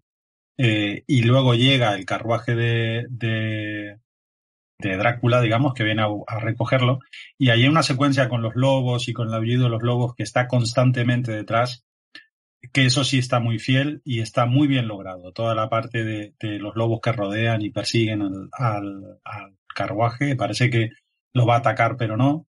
Eh, y después hay, hay un, hay un, una secuencia que es el triángulo aquel, que es donde teóricamente habla de la señal, la señal del anticristo o algo parecido, que está, que hay un murciélago clavado. Esa imagen me parece terrorífica, una de las más logradas, digamos, donde te enseña, y bueno, a partir de aquí la cosa se pone chunga, ¿no? Sí, de que eh, suena, hay un trueno sobre el, un murciélago ahí en un tótem, como un tótem de un murciélago. Y es un triángulo, ¿no? Eh, que eso, por cierto, ese triángulo está en, en todas las otras pelis que he visto, tampoco son muchas, pero dos o tres siempre está, aparece esa imagen. Calculo que debe ser una imagen representativa de algo, de toda la iconografía. Eh, muy bien, vamos a seguir toda esta parte. Si luego os vienen cosas de lo que hemos dicho, pues podéis volver atrás porque ya digamos que podemos rebobinar. Pero para ir avanzando, porque si no se nos va a hacer esto eterno, eh, llegamos a toda la secuencia del castillo donde aparecen esas sombras que yo aquí os replico de lo que habéis dicho al principio de lo de a ti Aníbal lo de Nosferatu. Las sombras están sacadas tal cual de la película de Nosferatu. En el libro no hay nada de lo de la sombra y todo lo que hay en Nosferatu del juego de la sombra lo sacan de allí directamente. O sea, es que es casi calcado. Y la entrada al castillo está casi calcada de la película de Todd Browning, que me gustó, además me gustó mucho porque la película de Todd Browning no tiene muchos fans, pero a mí me parece que está muy bien dirigida, porque Todd Browning es un gran director, obviamente, muy importante, y creo que la llegada al castillo y cómo está hecho tiene muchas influencias. Ahí es donde veo más a Murnau y a, y a, Todd Browning. Y digamos que tienen estas conversaciones, él le dice lo de la Orden del Dragón, que formaba parte de la Orden del Dragón, y dice, esto no es cosa de risa. Y todo aquello de, de tal, empiezan a pasar cosas raras, él ya dice, uy, aquí está pasando algo, y ya vemos el retrato de Mina, que es cuando se empieza a pasar la novela, digamos, de verdad por el forro, que le dice aquello del hombre más, más mm, feliz de esta tierra es aquel que encuentra el amor verdadero y empieza a plantearse todo esto. Jorge, ¿qué me tienes que decir de toda la parte me, Me encanta la parte, aunque, aunque no me termino de creer, estamos hablando de la parte ya en la que el rejuvenece, ¿no, Drácula, o no? No, no, no, no, estamos en el castillo. Estamos en el ah, castillo que aparece él de mayor y le dice entre en mi castillo y deje la felicidad, traiga algo de la felicidad que trae consigo. Otro, otro, otro plano cenital donde se ve la capa del gigante y, y Jonathan caminando al lado. Sí, totalmente de acuerdo con lo que decías de que, de que quizás esa sea la parte que más creencia o, más o, más similitudes tiene con, otras películas, ¿no? Esa conversación que tienen, eh, bueno, esas, cuando comparten ahí eso, cuando le chupa el dedo, ¿no? Y todo ese rollo. bueno, que en esta no le chupa el dedo, ¿no? O es no, no, afeitándose. Es, afeitándose que chupa la, la cuchilla. Es verdad que además dicen que, que, Gary Oldman estaba borracho en ese momento. Sí, sí, es verdad. A mí Gary Oldman, volviendo al tema, me, me, me, me, flipa como, como lo hace. Creo que su interpretación a lo mejor no es ajustada, ¿no? Por así decirlo, o comedida, pero, pero bueno, me parece que está espectacular. Yo también creo lo mismo. Yo creo que a Gary Oldman le puede que, que tiene muchísimo maquillaje continuamente, ¿no? Está de muy mayor, luego está caracterizado de joven, que es cuando más le parece a Vlad, luego está de murciélago, luego está de medio lobo gorila, porque es una cosa muy rara lo que hacen con ese monstruo que asalta a Lucy. No, es como, tiene tanto, tiene tantos, tiene tantos cambios, luego tiene, está deformado, luego es como, pero aún así su interpretación y su voz y su acento, que es, es, a mí me parece increíble, increíble por todos lados. Aníbal. Bueno, ahí en la escena esta donde, donde digamos, Drácula se presenta y están, bueno, le hace toda la historia, le saca la espada, el exabrupto aquel. Hay, hay cuando, cuando Drácula, bueno, el conde Drácula encuentra la foto de, de Mina entre las pertenencias de, de, de Jonathan y en realidad yo ahí no entiendo mucho si el hombre quiere decir que ya sabía que Mina existía y que por eso quiere que este hombre viene ahí, porque en ese momento le, va, le dice que se va a quedar un mes y que no, no acepta un no por, por respuesta, ¿no? No aceptaría eh, una negativa. Exactamente. El, en ese momento, o que en ese momento descubre que su amor vive en Londres. Lo que pasa es que eh, él ya estaba con la idea de comprar todas las propiedades en Londres, ¿no? Y en, en ese momento hay una cosa que a mí me llamó mucho la atención, que también supongo es una licencia de, de guion, que es cuando Drácula llora. O sea, habla de esto, del amor eterno, no sé cuánto, bla, bla, bla, que, que el hombre, ahora no me acuerdo, de la felicidad. lo que hemos dicho, sí, sí, lo que hemos Exactamente. Bueno, pues ahí le cae una lágrima. Y ahí es donde yo, bueno, son estas cosas que a mí me separan un poquito de la peli, ¿no? Como, hostia, vale. Bueno, venga, va, remontemos esta situación, ¿no? Bueno, pero te separa porque, porque tienes la novela presente, pero si no la tienes presente, tú ves a un viejo que llora porque le dice que, que si ha tenido, si ha estado casado y le dice que sí, que su mujer murió. Es decir, narrativamente, si te despegas de la novela, bueno, no es tan, no es tan raro, ¿no? Es un hombre ahí que está solo en un castillo llorando porque hablan de su mujer, ¿no? Bueno, es Drácula. Drácula, tiene el peinado que lleva, que tampoco hemos hablado, que es curioso, como mínimo, y las sombras se mueven a un ritmo que en el que él no está, digamos, ya te está, ya te ha hablado sobre toda esta historia, digamos. Y uno viene con toda una historia previa, ¿no? Y bueno, es, simplemente una apreciación, ¿no? Que, en el momento que la vi, me acuerdo de su momento que me llamó la atención y me sigue llamando la atención, pero, pero sí, sí, bueno. Hombre, todo el juego de sombras que hay, eh, de que la sombra se mueve a, independientemente de, de Drácula, es, es, increíble cuando está frente al mapa de Londres y va a ahogar a, a Jonathan cuando le dice que se va a casar con Mina. Yo creo que sí que queda bastante claro que es un plan previo del conde hacer que Jonathan vaya allí, comprar justo las casas que compra, compra la abadía de Carfax justo enfrente del manicomio. Está todo bastante planificado según la película, según la película. O sea que, que sí que es como un plan previo y que derrama la tinta sobre la, la fotografía de Mina. Todo esto, bueno, a mí me parece increíble. Por seguir avanzando, si luego lo que os digo, si os ocurren cosas, ya aparece Mina y Lucy que aquí es cuando empieza ya la parte más erótico festiva, porque de hecho Mina está escribiendo un, en su diario eh, y, y, digamos que justo llega Lucy, están hablando y se cae Arabian Nights, que está leyendo ahí al lado, con posiciones tipo Kama Sutra. Y entonces empiezan ahí a hablar de, bueno, yo he hecho esto y yo he hecho lo otro y no, pero lo he hecho en mis sueños y como que ya empieza a ponerse el tono eh, subidito. Luego pasaríamos a la escena de, de, las propuestas de matrimonio a Lucy, que ya se vuelve a ver la sombra de Drácula sobre ellas. Mina está como flipando con cómo Lucy se comporta con los hombres y que, que, es muy, bueno, pues muy coqueta y todo esto. Y, y llegamos a la escena del castillo, volvemos al castillo y pasa lo del espejo, que hemos dicho que no ve a Drácula en el espejo, que aparece una mano y no se ve reflejado, se corta, ve lo del crucifijo y, todo esto. Eh, Jorge, ¿qué me tienes que decir de esta parte?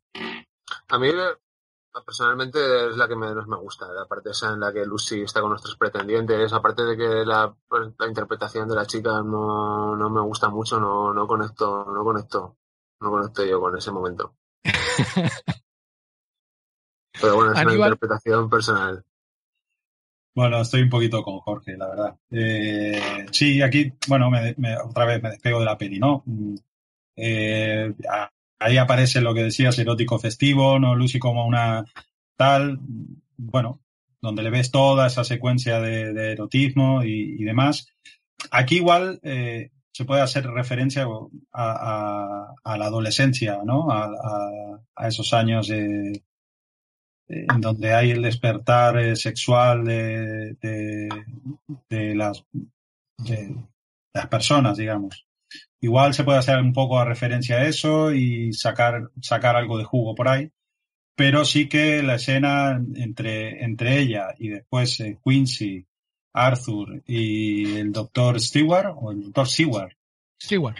Eh, pues sí que me deja un poco frío, ¿no? Pero, pero bueno, digamos, simplemente conducir la peli hacia, ¿no? Ahí te está presentando de qué va a pasar luego con ese personaje. Lo que sí ya le ves como la, la, eh, la debilidad. Ya el personaje ves que va a ser o va a transformarse, ¿no? Ya lo ves desde el principio, te lo presenta como ese punto de vista, con esa debilidad hacia lo carnal, ¿no? También bueno, que estará... que es lo que tiene el vampiro. También yo creo que presentan precisamente esta cosa como erótica y de lo que tú dices, del despertar, del nacer del erotismo, y cuando llega una figura que ya hemos hablado antes en el programa de que el vampiro tiene mm, implícito el sacar nuestra cosa salvaje y nuestro un poco como el Dr. Jekyll y Mr. Hyde, esta cosa que las pulsiones internas y de la cosa más visceral, incluido la sexualidad, pues que estas chicas que están buscando, que están empezando, que no tienen experiencias, que no tienen tal, claro, cuando llega eh, eh, Drácula, hay toda una cosa con cuando le muerde, cuando le tal, cuando eso, que hay orgasmos directamente, o sea, no es, hay una cosa que está siempre en la tradición vampírica de que cuando alguien le muerde es dolor y placer, ¿no? Esta cosa como sádica, sádica y, y claro, estas chicas ya te las pone como carne de cañón porque están en esa búsqueda y yo creo que está incluso un poco jugado esa cosa como de un flirteo tonto y, tal, pero luego, por ejemplo, le dice al vaquero, en plan, a Quincy, ¿me la dejas ver? Que, que la tienes muy grande, no sé qué es eso que lo tienes tan grande, y saca un cuchillaco inmenso. Hay todo el rato ese juego, que claro, también estamos en el año 92, es una película que intenta llegar a todos los públicos y que al final, pues bueno, pues acaba siendo lo que es, ¿no? Jorge. Sí, estoy totalmente de acuerdo en el que intentan reflejar, intentan preparar, ¿no? A la audiencia para, para o mostrando ese, ese, ese, momento de la vida en la que tienes las hormonas disparadas y estás buscando pareja o compañero o compañera sexual, etcétera. Pero yo creo que esa parte, yo echo de menos algo, algo más de sutileza, ¿sabes? Como incluso la interpretación de, de la chica que, que, hace de Lucy, que no sé cómo se llama esa actriz, Sadie algo, ¿no era? O... Sadie Frost. Sadie Frost. Pues no sé, como, como todo como muy explícito, muy explícito, incluso, si me permites, hasta un poco chabacano, tío, ¿no? claro, sí, puede ser que la película, de hecho, si carece de algo de sutileza, ¿no?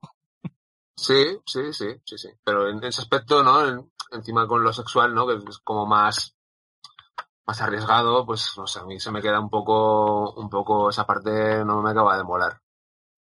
Sí, se me ha olvidado comentar que también vemos al doctor Seward hablando de Renfield en su. registrándolo fonográficamente, ¿no? Que está ahí hablando del paciente, que cómo le está alucinando, porque en realidad en la novela Renfield es un personaje increíble y creo que aquí en la película está bastante bien captado porque está todo el rato en el manicomio y, creo que Tom Waits, para a mí, personalmente, me encanta, o sea, me, me encanta su interpretación, creo que su, su propia, porque al final el cine vive de fisicidad que es un poco también lo que iba a hablar antes con lo de Sadie Frost.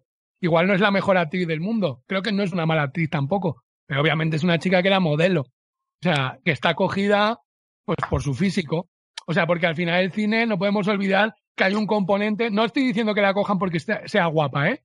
No estoy diciendo, la fisicidad no es si eres guapo o feo, es si encajas o tu físico da ya un, y en lo de Tom Waits, su ser, su, su, forma, su voz, su todo, su pelo, todo encaja con un Renfield mm, increíble. O sea, la voz de Tom Waits en cualquier otro personaje igual no, no, no cuadraría, o sí, no lo sé, porque el tío tiene muchos, mucho talento, pero, pero para Renfield es increíble. O sea, no sé qué pensáis de esto. Jorge. Sí, leí en, IMDB que ese papel se lo habían propuesto a Steve Buscemi, pero que lo rechazó. Anda. Y, y, bueno, sí, sí que tiene, sí que estoy de acuerdo contigo con, con respecto a eso de que, de que, de que no, no es importante, no es tan importante como que seas buen actor, sino como que quedes bien en la cámara, ¿no? Y porque Orson Welles, al hilo de Laurence Olivier que comentabas antes, decía que era un actor brutal, que tú lo veías en el teatro y era impresionante, pero que en el cine no, no transmitía esa sensación, ¿no? Y bueno, tenemos, yo que sé, dentro del cine comercial Harrison fue un actor penoso, ¿no? malísimo. Harrison Ford o Bruce Willis, ¿no? Gente que, que realmente que, queda bien. O cuántos actores habrá mejores que Leonardo DiCaprio o Brad Pitt. Lo que pasa que, que bueno, pues tienen ese algo que les hace ser estrellas, ¿no? Y sí, eh, Tom Waits tiene eso, ¿no? Que queda bien, porque tiene un físico como muy, muy apabullante, ¿no? sí, sí, muy peculiar. Sí, tú, Aníbal. Yo suscribo, ¿eh? El de Tom Waits y suscribo también el fallo de no haberlo nombrado al principio, la verdad porque realmente, realmente es un, eh, es, es, un punto de inflexión de la peli, ¿no? Eh, cada tanto va, va allí a, a, pulsar la temperatura de la peli, ¿no? La peli va elevando de temperatura, el tipo se va volviendo más loco, ¿no? Eh, y realmente es, es, bueno, otro de los ejercicios bestiales. Y Tom Waits me parece monumental. No, espectacular. O sea, quiero decir, así como en Lucy veo a muchas otras gentes, otros, otros actores, aquí, pues no veo a otro. Igualmente hay. que, pero, pero que... a esto me refería antes con el casting. Yo me refería a esto. No es, no es el hecho de que de que, de que a alguien lo elijan porque esté, porque cuadre físicamente, sino que, bueno, que a, a una chica como, o, una, a una actriz como Lucy mm, se le puede sacar bastante más jugo. Pero esto es siempre queriendo. Si no quieres, pues no. Claro, esto es, por eso hablaba también de, de, la, de lo que Coppola quiso o no con los directores. Al final es el director el que hace actuar, ¿no? Sí, yo creo que también, o sea, aparte que Tom Waits aquí es el fallo más gordo porque somos bastante fans de su música eh, y, de las películas que ha salido. A mí es que siempre me gusta. Y creo también que siempre que sale en la película tiene mucha fuerza.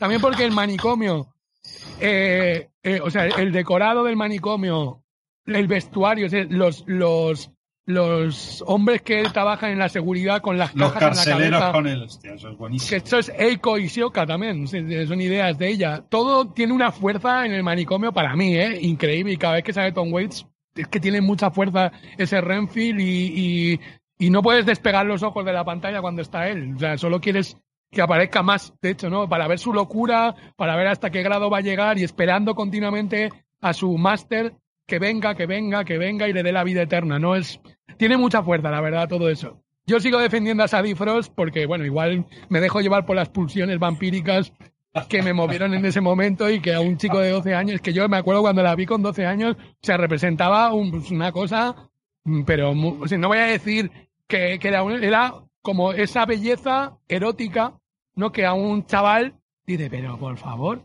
o sea, existe esto. O sea, es como que si te estuvieras todo el rato un demonio aquí al lado diciéndote esto, esto, esto, esto es una mujer, esto es una mujer. Supongo que hay como todo eso que creo que él consigue, ¿no? Que creo que él consigue. ¿Sí, Jorge? Sí, estoy de acuerdo en eso que dices, que cuando la vi también me transmitió esa sensación. Y estoy pensando que a lo mejor es una película hecha para gente de 14 años, ¿no? Porque todo el impacto que... que todo el, el impacto que presumible para preadolescentes. Pero el impacto es que, que, estamos hablando, ¿no? Te la produce cuando la ves a esa edad, ¿no? Porque luego cuando la ves más mayor ya no te parece ni tan sexual, ni tan terrorífica, ni... Pero sí, yo, yo lo comparto, que en su momento también me parecía impresionante. Sí, sí, bueno, yo la vi ayer otra vez, bueno, no sé cuántas veces la he visto y, eh, bueno, igual no me causa el mismo impacto, pero sí que veo mucha sexualidad generalizada, porque ya llegaremos, de hecho, si os parece, vamos a avanzar hasta allí. También, ya que estamos hablando de esto, vamos a llegar al punto que roza la pornografía. Uno de los puntos que roza la pornografía, digamos que después de todo esto, eh, que hemos visto lo que decíamos a Seward hablando de Renfield, volvemos al espejo que se corta, que ya hemos dicho que él chupa el, el, la, la, cuchilla y ya también, digamos que Harker, que no lo hemos dicho cuando hemos llegado hasta aquí, empieza a ver que está en un mundo donde va a palmar, vamos, básicamente, que está metido en una historia que él mismo lo dice, que parece que no le pertenece, ¿no? Digamos que, que ya se da cuenta que está en el castillo, sale, del sale de, la, de su habitación y aunque le han advertido no andes por el castillo, él se va a dar una vuelta, se encuentra con toda esa cosa maravillosa, una, una dirección, aparte viendo el documental este de Roman Coppola, que me gusta mucho cómo lo cuentan, lo que hacen, que ves las ratas andando del revés, eh, el, el, bote de, de, colonia que las gotas van al revés, que está hecho con los trucos de Méliès, o sea, con una cosa de grabar y luego rebobinar, o sea, grabar haciendo las cosas del revés y luego ponerlas para adelante, poner dos planos así como de las ratas por un lado andando y todo esto. Y ya llegamos al encuentro de las mujeres que van apareciendo de la cama, ver las huellas, le están llamando, Jonathan, ven a mí, Jonathan, tal. Entonces llegamos a ese momento, aparece la cabeza de, que no es otra, que en el momento no lo sabíamos, pero que ahora ya lo sabemos de cabeza, de Mónica Bellucci, que aparece ahí su primera cara, o sea que dices, que claro, cuando la ves por primera vez es luego un icono de nuestra época, ¿no? Mónica Bellucci. En ese momento no la conocía nadie, pero... Un icono gótico, de hecho. Un icono gótico. Hay una mujer bellísima que representa toda la, esto de la belleza italiana y aparecen otras dos chicas y tienen todo ese encuentro que roza, digamos que ahí sé que le muerden, que le muerden en su pene, que hay como una cosa ahí que él está teniendo como un orgasmo doloroso, ¿no? Y todo esto. Eh, Aníbal, ¿qué me tienes que decir de todo esto que hemos dicho hasta aquí? Bueno, eh, ciertamente esta es una de las escenas cruciales, ¿no? Este es un punto de inflexión de la peli, donde no sé si máximo erotismo, porque después hay, hay otras escenas, ¿no? Eh, pero que sí que hay esta cosa de orgiástica, ¿no? En donde las mujeres seducen con sus cantos de sirenas a modo de Ulises a, al pobre Jonathan Harker, que eh, mm, llevado por no se sabe qué, eh, por la intriga, por el miedo y porque se veía preso en un sitio en donde le habían obligado a estar, eh, llega a esta habitación, ¿no? Eh, y que todo, toda esta secuencia es igual de, de, de sugerente y, y, casi pornográfica, como dices tú, hasta que se transforma en esperpéntica que también es, es muy chocante. La escena en donde ya llega, eh, donde se corta, ahora lo vamos a, a, explicar cómo se corta esa escena, o si quieres lo explico. Sí, sí. Vale, la, la, las tres eh, diablas, vamos a decirlo así, concubinas de, de Drácula están eh, seduciendo y, y digamos, haciendo que Jonathan tenga sus orgasmos hasta que aparece Drácula y dice que ese hombre es de él, que no lo, que, que no lo toque. Y entonces ellas se retiran como si fueran engendros, ¿eh? se, se retuercen y, y, otro de los, de los grandes logros de, de, de, este hombre, ¿no? Donde la escena, una escena de, de, puro erotismo y pura sensualidad se transforma en algo macabro, donde esas mismas, que esto después se, ha copiado muchas veces en el cine, esas mismas diosas del placer se convierten en, cosas terroríficas y el, es el placer y la culpa, ¿no? Las dos cosas están como, como, como representadas aquí. Eh, me parece una escena, bueno, de las escenas míticas igual, ¿no? La que muchos nos acordamos de, los que vimos la peli así como ay, ay, ay, nos acordamos de esa escena. Ay, ay, ay, ay. Como, es lo que digo yo. No sé por qué te acordarás. Con Mónica Bellucci Mónica Bellucci. A partir de ese día todos tuvimos un póster de Mónica Bellucci por ahí, cerca. Muy bien, Jorge, ¿tú qué me tienes que decir de todo esto?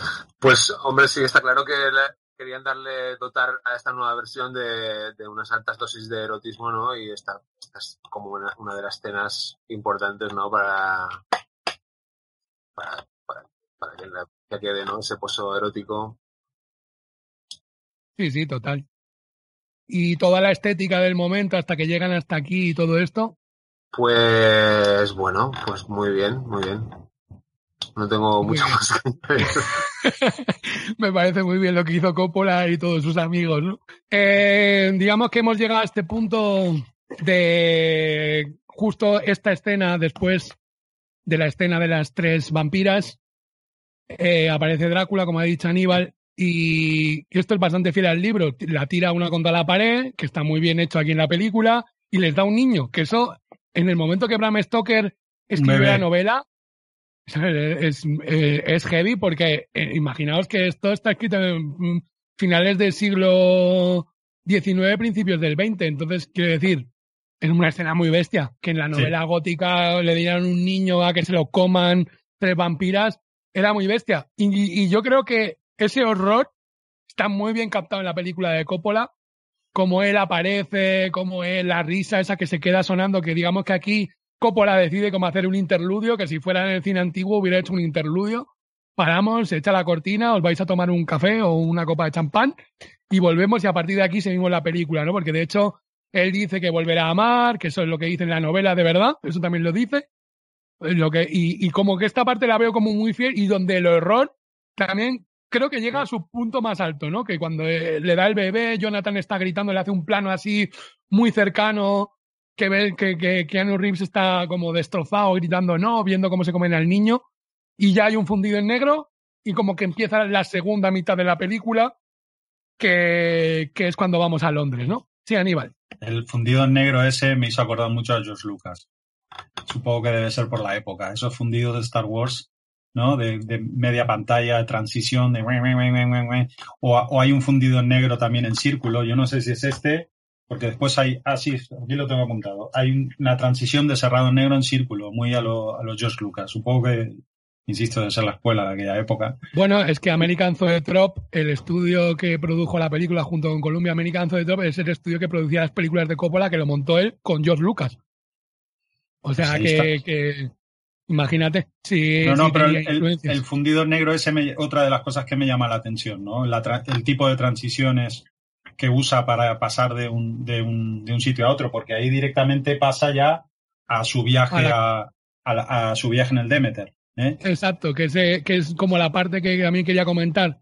A mí cinematográficamente eh, esta parte me encanta, lo de cómo está tratado lo del barco, que, que, creo que aquí bebe un poco de la película de la Anguela, que está también bastante bien, no sé, perdón, de la Anguela, de John Badham, protagonizada por la Anguela, que, que el viaje del Demeter creo que tiene una estética similar, y creo que aquí está muy bien, muy bien hecho el barco, que lo ves ahí en mitad zozobrando en la tormenta, y hay un momento que simplemente, aquí creo que sí que hay mucha sutileza, que hay un momento que una vela, en mitad de la tormenta, ves que sale como este monstruo lobo gorila que se transforma Drácula antes de llegar a Londres, y hay como un chorro de sangre que salpica una, una de las velas en mitad de la tormenta que, que, que provoca mucha violencia, mucho más que si la vieras explícita, ¿no?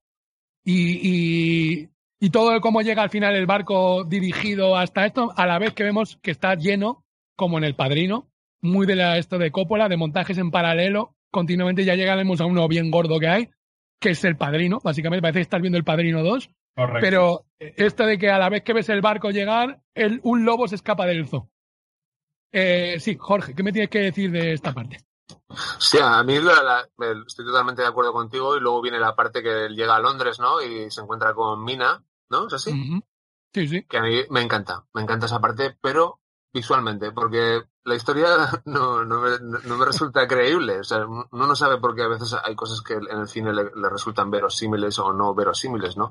A mí la, a mí la razón, las razones por las que Mina se, se enamora perdidamente de Drácula, la verdad que se me escapan, ¿no? Como espectador, no sé, a lo mejor. Pero la parte esa en la que él la conoce, que la corteja, que la intenta morder, ¿no? Una especie de espectáculo que hay ahí en Londres y que aparece el lobo, ¿no? Esos planos pues, me, me parece brutal.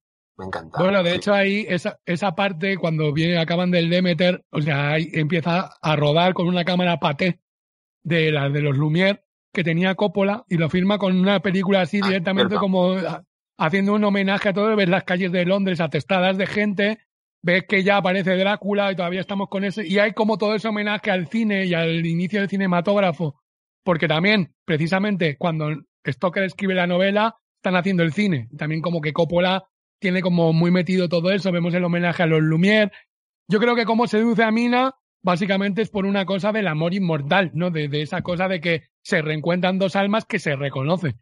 Yo creo que a mí, la primera yeah. vez que la vi, ya me, ya me quedó como bastante claro, aparte del poder de seducción del personaje, ¿no? De lo que hablamos, de que Mina es muy impactante, muy, una chica que puede ser muy impactante el, el encontrarte con un conde que además se presenta como el príncipe Vlad, que eso no está en la novela, que él ya Coppola aquí juega con esto de que es Vlad, Vlad Dracul o Vlad Draculea, y, y cómo llegamos a todo esto, a mí me parece increíble. Sí, Aníbal. Eh, no, yo vuelvo al Demeter, que, digamos, estoy contigo con que coincido en que, que está bastante logrado el ambiente, ¿no? De, de todo el, barco en, en, la tormenta, en una tormenta continua, que teóricamente era la que generaba el mismo Drácula. Eh, pero hay una parte en la novela que a mí me gusta mucho, que es donde la, la tripulación habla de lo que hay dentro, que no saben lo que llevan, las 50, los 50 cofres de tierra que tienen que transportar para que Drácula pueda ser enterrado eh, y pueda dormir y, descansar, vamos a dormir, descansar en su tierra y que por eso tiene que ir con los 50 cofres de tierra. eh, y todo el cargamento, eh, la tripulación habla de lo que, de lo que hay allí, ¿no? Y que el, el golpe de sangre este en la vela es, es, un punto visual bastante potente, pero que a, continuación dicen que el segundo a bordo ha desaparecido misteriosamente. En realidad el tipo se lo había comido. O sea, bueno, porque, porque Drácula salía por las noches eh, y tenía que chupar sangre como fuera para poder seguir eh, su, su viaje, ¿no? Eh, a mí es otra de las partes del libro que más me gusta, digamos, que, que más, que más, y aquí encuentro una escena corta. Si, si bien eh, eh, está bien, bien logrado el ambiente, ¿no? Con esta, con esta secuencia podría haberse tirado un rato largo, ¿no? Eh, de todas maneras, encuentro muy bien esa secuencia y la posterior, la posterior en donde se convierte en ese hombre lobo, gorila, no se sabe qué, Donde el zoológico de Londres empieza a, revolucionarse. De hecho, Londres entra, entra como ves como en la secuencia, como Londres em, empieza a, estar mm, toda ella revolucionada. El clima, la gente, ves ya caras de angustia, pasan cosas, la cámara se mueve mucho más rápido. Toda la secuencia del zoológico, cómo se escapa el lobo y cómo él llega a, a, apenas atracar el barco. Hay una secuencia de cómo llega hasta casa de, de Lucy y ahí ocurre la, la, la siguiente secuencia, ¿no? Otra de las secuencias importantes de la peli. De hecho, tiene razón, porque yo me he saltado esa parte que hay el primer ataque a Lucy, que es cuando llega, desembarcan, y yo me he ido directamente a lo de Londres porque Jorge ha hablado de lo de Londres y a mí me, me quería hablar de lo de la cámara esa paté, porque es que en el momento cuando lo ves es lo mismo. Tú estás viendo una película supuestamente comercial y que haya una parte rodada con una cámara antigua, a mí me sedujo como amante del cine en ciernes que era en ese momento incluso ahora lo veo y me, me sigue impactando igual. Me parece que tiene mucha fuerza, que te coloca en la época, que te coloca en esa Inglaterra victoriana y como, no sé, a mí, a mí me gusta mucho. Pero es verdad que hay el primer ataque a Lucy que tiene muchísima fuerza, que donde ellas empiezan a bailar en el es que ya es como el colmo de, de lo erótico, que es verdad que a mí esta escena es de las que peor han envejecido a día de hoy. Como Lucy anda, me recuerda un poco a los cazafantasmas. Es que tiene como una cosa así de Lucy con, la, con los velos rojos. A mí, sí. mira, que estoy todo el rato diciendo que me resulta muy atractiva, en este momento no, no, me, no me resulta atractiva, no me parece que sea como algo que me cause nada, a mí personalmente, ¿eh? aunque la, la, secuencia es muy buena, y luego se encuentra mmm, directamente fornicando con ese lobo antes de, de, de, de, morderle, ¿no? Que lo ve Mina y que esto, eso sí que es muy fuerte, ¿no? Que le ve la cara, y dice, te prohíbo que me veas. Y luego en Londres le dice, ahora ya me puedes ver. Ahora que estoy todo guapete con mi pelete y con mis gafas moradas, que solo molan, por cierto, es como que, como que ahora me puedes ver. Así verme del lobo, así fornicándome a tu amiga, no me veas, ¿no? Pero es como, todo eso tiene mucha fuerza y creo que, que ahora lo vemos con mucha naturalidad, pero en ese momento, yo no sé si habían rodado secuencias de terror de esa manera, no sé qué, no sé qué pensáis vosotros. Sí, yo estoy de acuerdo contigo en la que la parte esa de Lucy, yo creo que es, es que para mí la, las partes de Lucy son de lo, lo peor de la peli, lo, lo, que menos me, me, lo que menos me atrae en general. Yo creo que esa parte no está muy lograda. Ya, yeah. ¿tú Aníbal? Pues yo estoy un poquito también con, con Jorge. Eh, si bien es la parte impactante, yo también he intentado hacer el ejercicio de meterme, de ponerme en la época, ¿no? En que en la época eso tendría que haber sido eh, la bomba, eh, pero sí que todo el velo aquel y todo y todo toda la persecución por el laberinto, bueno, persecución, sí, bueno, es una persecución de, de Mina Lucy, ¿no? Que, la, que, que se da cuenta que ella sale en su habitación poseída por algo que no se sabe qué.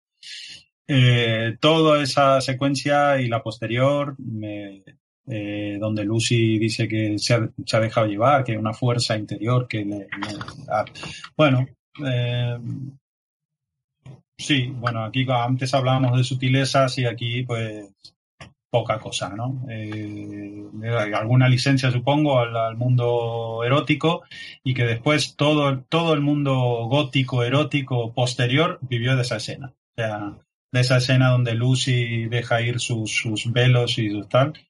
mm, creo que todos los góticos y góticas que hemos visto a posteriori en los Halloweens viven de, esa escena. Yo creo también que es de, ah, para mí esta película ha envejecido muy bien por ese rollo artesanal que tiene eh, y, creo que esta es de las escenas que para mí no han envejecido bien. A mí personalmente, mi opinión personal. Eh, cuando volvemos a la parte de Londres, volviendo a la parte de Londres, hay un par de cosas que me gustaría comentar. Que antes hemos hablado de Henry Irving eh, con Gabriel, que era. Bram Stoker trabajaba para un actor en Londres que se llamaba Henry Irving era su secretario personal, que está también relacionado con Polidori y Byron, que hemos hablado antes con Gabriel. Y hay una cosa que cuando van andando por Londres, Mina y, y este príncipe Vlad, se ve un cartel de un teatro que anuncia Hamlet con Henry Irving. O sea, y es como, como Coppola no para de hilar fino en todo, hay como un montón de detalles de que, claro, es verdad, en ese momento él estaba haciendo Hamlet, además, es una cosa muy curiosa. Después de ese homenaje, vamos al cinematógrafo porque es donde pregunta a Drácula que, que, quiere ir, que quiere ir, y entonces dice como, vale, o sea, eh, bueno, que no es una maravilla de la cine, estamos viendo que justo hay como están proyectando películas y cuando Drácula la aborda y se la lleva como en un paseo, como si fueran en patines, digamos, que, que se van así moviéndose en el aire. Y ella, eh, o sea, y Drácula parece que se va a balanzar sobre ella, y ella parece que lo reconoce de una vida anterior. Justo vemos la película de los Lumière del tren llegando. Eh, sí, Aníbal, eh, tiene ganas de hablar. Sí, perdón. Es que me he acordado de una cosa anterior y, y simplemente es comentarla porque habíamos hecho referencia al personaje de Rinfield, eh, cuando, cuando Drácula baja del Demeter, del barco, Rinfield se vuelve loco. ¿eh? es una, eh, vuelve, vuelve a salir el manicomio, vuelve a salir el plano satelital y vuelve este hombre a, sacar sus brazos entre las rejas para decir, maestro, estás aquí, ahora sí, dame la vida eterna, ¿no? Y, vuelve a ser el termómetro de, todo esto, ¿no? Lo que hablamos, los animales mm, del zoológico se vuelven locos, el clima está eh, em, muy, muy enrarecido y, y Rinfield eh, sirve como, como, como termómetro. Y hay otra parte referencial, que es donde el médico, Seward, se ve y solo aparece en ese momento y no sé por qué, una jeringuilla y la morfina, como, como que el tipo es junkie de morfina. Supongo que también hace referencia a, que la morfina pues llevaría X tiempo, pero que ya la gente empezaba a estar enganchada, ¿no? Es curioso. Hay, una escena justo antes de ir a ver qué le pasa a Rainfield, que está pegándose contra los barrotes. Eh, eh, pues el tipo se está metiendo un pico de morfina. De hecho, eso está en la novela. No dicen que es morfina, pero sí que se juega con que Dr. Seward está. Cuando es rechazado por Lucy, eh, se, mete, se, mete, algo. Se, sí, entiende que es laudano, o creo que juegan con el laudan y aquí Coppola lo lleva a la morfina porque, digamos que aquí ahora entendemos que la morfina es bastante más bestia. Sí, Jorge, ¿tú qué piensas de toda esta parte de Londres y el cinematógrafo? Pues a mí, me, gustaría hablar de, lo que ya he hablado un poco antes de eso, de la verosimilitud de, la historia de amor, porque aquí es la parte importante. Independientemente de visualmente es bonita y tiene un montón de referencias, bueno, ya he dicho que me encantaba esa parte, pero sí que me, me hace falta algo más, una sociedad victoriana, ¿no? En la que las convenciones sociales tienen un peso tan importante, una mujer que tiene su pareja, que es Jonathan Harker, que está esperando y y de repente se enamora del primer friki que aparece, ¿no? El primer friki con, esa pinta, ¿no? Y se, enamora locamente, no te creas tú que tiene como, un poco de interés, no, no, no, es que, ¡buah! O sea, claro, plegarlo a que, a que lo ha reconocido de otra vida, pues bueno, a mí personalmente, pues eso hace que la película, pues no me, no me llegue. Sí, sí que va, valoro, como, como decía antes, hay ese, esa puesta al día del personaje de Drácula, pero sí que, bueno, visualmente, ¿no? Todo, todo lo que es la película, pero, pero lo que es la esencia a mí no me, ¿sabes? No, no, no, me meto ahí hasta el fondo en esa historia de amor, ¿no?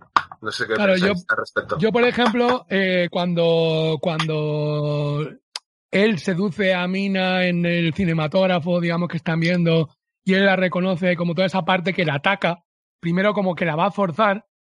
Y hay esa cosa que cuando la ve, yo me acuerdo cuando vi el tráiler en la televisión de Drácula, que, que salía ese momento que él se vuelve así, que se le ponen los ojos rojos y le empiezan a crecer los colmillos, que va a atacar a Mina, que en ese momento la imagen era súper fuerte. Ahora ya, claro, estamos cargados de, imágenes así por todas partes, ¿no? Pero en ese momento, que ahora incluso lo ves y dices, es excesivamente teatral que justo él se vuelva a la cámara y saque los colmillos y se le vean los ojos rojos, ¿no? Realmente ahora lo piensas, muy teatral, pero en el momento tenía una fuerza increíble. Entonces, él la va a morder, no la muerde porque no la quiere como condenar. Entonces, ella, ella ya como que él se pira, se asusta de sí mismo, de, de que va a morder a su amor y no sabe si lo quiere hacer o no. Entonces aparece el lobo, y hay ese momento en que acarician al lobo, que el lobo primero le amenaza a Mina y luego él le dice, no, tranquila, que vengo yo aquí, que domino a las bestias, y empiezan a acariciarlo, y hay como ese momento de fascinación. Que es verdad que puede ser pobre en el sentido de lo que dices tú, como para romper unas convenciones tan bestias como las que había. No sé, en el momento yo recuerdo de comérmelo con patatas y pensar, normal, Dios, están aquí reconociendo de otra vida, y si tú acaricias un lobo y se cruzan ahí las manitas y tal, pues yo me lo creo. O sea, yo también sucumbiría a las artes del príncipe. ¿Tú, Aníbal, qué piensas de todo esto? Bueno, yo es otra de las partes interesantes, pero sí que, a mí algo que me cuesta en todas estas escenas, que es la química igual entre la pareja, ¿no? Se supone que es un amor eh, que viene de siglos y, es esto, da la sensación que se enamora de un friki que va por la calle, ¿no? Mm, no sé si está lograda la química, aquí ya no sé si tiene que ver con Coppola, con los actores en sí, aquí es donde para mí Wainona pierde, pierde algún que otro, algún que otro punto. Eh, de todas maneras, bueno, hay cosas a tener en cuenta, toda esta es la parte de Lumière, hay una, hay una transición, que otra, otra de las transiciones que me llamó mucho la atención, viniendo, viniendo de la escena de antes, donde Lucy eh, se le ven los mordiscos en el cuello a, Lucy, eh, los dos mordiscos se transforman en, en los ojos del lobo, que, que, él después está transitando la noche y a partir de aquí todo lo de Londres y aquí, en, en todas estas escenas, aparece la, la, frase aquella famosa de he cruzado océanos de tiempo, ¿no? Eh, que, que, que, fue una de, es una de las frases que igual se han hecho famosas en, en, de esta peli, ¿no? Un poco inventada, pero, pero bien. Y que también hay, hay algo, hay algo, bueno, de, de, todo lo histórico y de todo, igual es, es lo que, eh, sí lo que me gustó mucho, esto que hablábamos antes de las cámaras, de la Cámara Antigua, de las referencias a, a, Londres victoriano y después otras cosas que irán apareciendo durante la peli, ¿no? Ya en, en, escenas posteriores que tiene que ver con todo lo que en aquella época ocurría. Esto del, del, de lo de, de Hamlet, del teatro que no tenía yo ni idea y que me parece estupendo. Eh, sí, entre medio de todo esto que ha aparecido Seward viendo a, a, Lucy, porque ya está empezando a tener reacciones de la mordedura, y empieza a ver que aquí pasan cosas, y cuando llega su prometido y eh, Quincy, eh, pues se le dice, mira, ha tenido que avisar a Van Helsing. Y aquí es el momento, uno de mis momentos favoritos, que es cuando aparece Anthony Hopkins y vemos que está dando como una charla donde dice una de mis frases, de mis frases favoritas del mundo. Civilización y civilización han avanzado, siempre juntas. Entonces, como, como que, hay, como una cosa muy bestia, porque además Bram Stoker murió de sífilis y, y Oscar Wilde también tuvo todo esto y, y y había como un momento en que todos estos escritores acababan pues muy perjudicados de todas estas cosas de las enfermedades venéreas, ¿no? de las enfermedades de Venus. Entonces, como, cómo, juegan con todo esto, a mí, siguiendo con la tónica sexual sangrienta y, de, y del rollo de, de todo esto, me parece que, aparte de la aparición de Van Helsing, que justo está con un murciélago de la pampa, que le muerde y tal, que dice, el mozo bichito ya, que se queda así como diciendo, este menudo cabrón, y está dando la conferencia, y justo le llega el telegrama de Seward, eh, en el que le dice que tiene una amiga, entonces él se va, viaja directamente a Londres, él dice que es el, hemos visto que es el narrador que ha estado contándonos el principio de la película, y dice, en este momento yo empiezo a formar parte de estos extraños sucesos, y justo le está pasando el segundo ataque a Lucy, de Drácula y le empiezan a hacer la transfusión de sangre que lleva a Arthur, le pone el, prometido y le pone a hacer el drenaje. Aníbal, ¿qué me tienes que decir de toda esta parte? Bueno, a mí eh, esta eh, es la escena para lo que más me gusta de la peli, sin duda alguna. O sea, la escena, la primera en donde parece Anthony Hawkins y está el teatro de médicos eh, como antiguo y la pila donde, donde muchos médicos descuartizaban un cadáver para mostrar los órganos y enseñar, pues allí está la jaula con el murciélago y él hablando de las enfermedades de la sangre, ¿no? Eh, y, descubriendo históricamente qué era lo que era la sífilis y que, también era en la época que se investigaba, otra referencia histórica, ¿no? Eh, a mí esa escena me cambia la peli, me cambia la visión de la peli. Quiero decir, a partir de ahí me incorporo. Quiero decir, hoy, mira. Y no sé si es por esta escena, que porque, porque es por lo que a mí me gusta Anthony, mucho Anthony Hawking en esta, en esta peli. O eh, me da como otro dinamismo. A partir de aquí la peli empieza eh, a tener el, vale, a, tener el enemigo de Drácula y a, ver el juego de, del el otro poder, ¿no? El poder contrario y, el hombre que sabe dónde se está metiendo. ¿Y tú, Jorge? Sí, a mí también me gusta mucho esta parte y también me encanta Anthony Hopkins. Además, creo que es ese, ese momento dentro del cine convencional que ya forma parte de una convención, es el momento en el que entra el secundario, el secundario de lujo, ¿no? El, el, personaje, que, el personaje que lo peta. Además, claro, Anthony Hopkins venía en, de hacer El silencio de los corderos, claro, había sido un exitazo, bueno, el Oscar y bueno, el claro, Anthony Hopkins en ese momento estaba, estaba en el, en top. Entonces, claro, viene, viene, Anthony Hopkins a hacer de Van sin apretarlo, ¿no? viene a petarlo y lo peta, ¿no? lo peta, lo peta. Claro, o sea, es que mucha gente la ha criticado, yo lo que decíamos antes, la, la visión un poco excéntrica del personaje, pero digamos que, o sea, si tú lees la novela, igual en la novela de Bram Stoker no está tan llevado a ese extremo, pero sí que se intuye algo. También es verdad que no lo hemos dicho antes, pero Coppola se llevó un mes antes a los actores a su rancho este en Napa, donde ahora hace un montón de vino y cosas, y se los llevó un mes, que no era típico en ese momento, ¿no? De hecho, en las entrevistas están diciendo, mira, fue curioso, como si fuera una compañía de teatro, estar ensayando allí y hacer tal. Muchos de los cambios que hay en la película con respecto a la novela también se da porque los actores proponían cosas. el propio Gary Oldman, que tú, Jorge, decías antes, que tiene un carácter pues así peculiar, pues él mismo sale diciendo, mira, que yo discutí un montón con Francis porque no nos poníamos de acuerdo y se ve una imagen discutiendo mal, ¿eh? O sea, en plan, que no, Francis, que yo lo quiero hacer tal, y el otro Francis diciendo que no lo puedes hacer así, que esto es tal, y, como que hay como, digamos que Coppola manda mucho, pero también cede espacio a las proposiciones.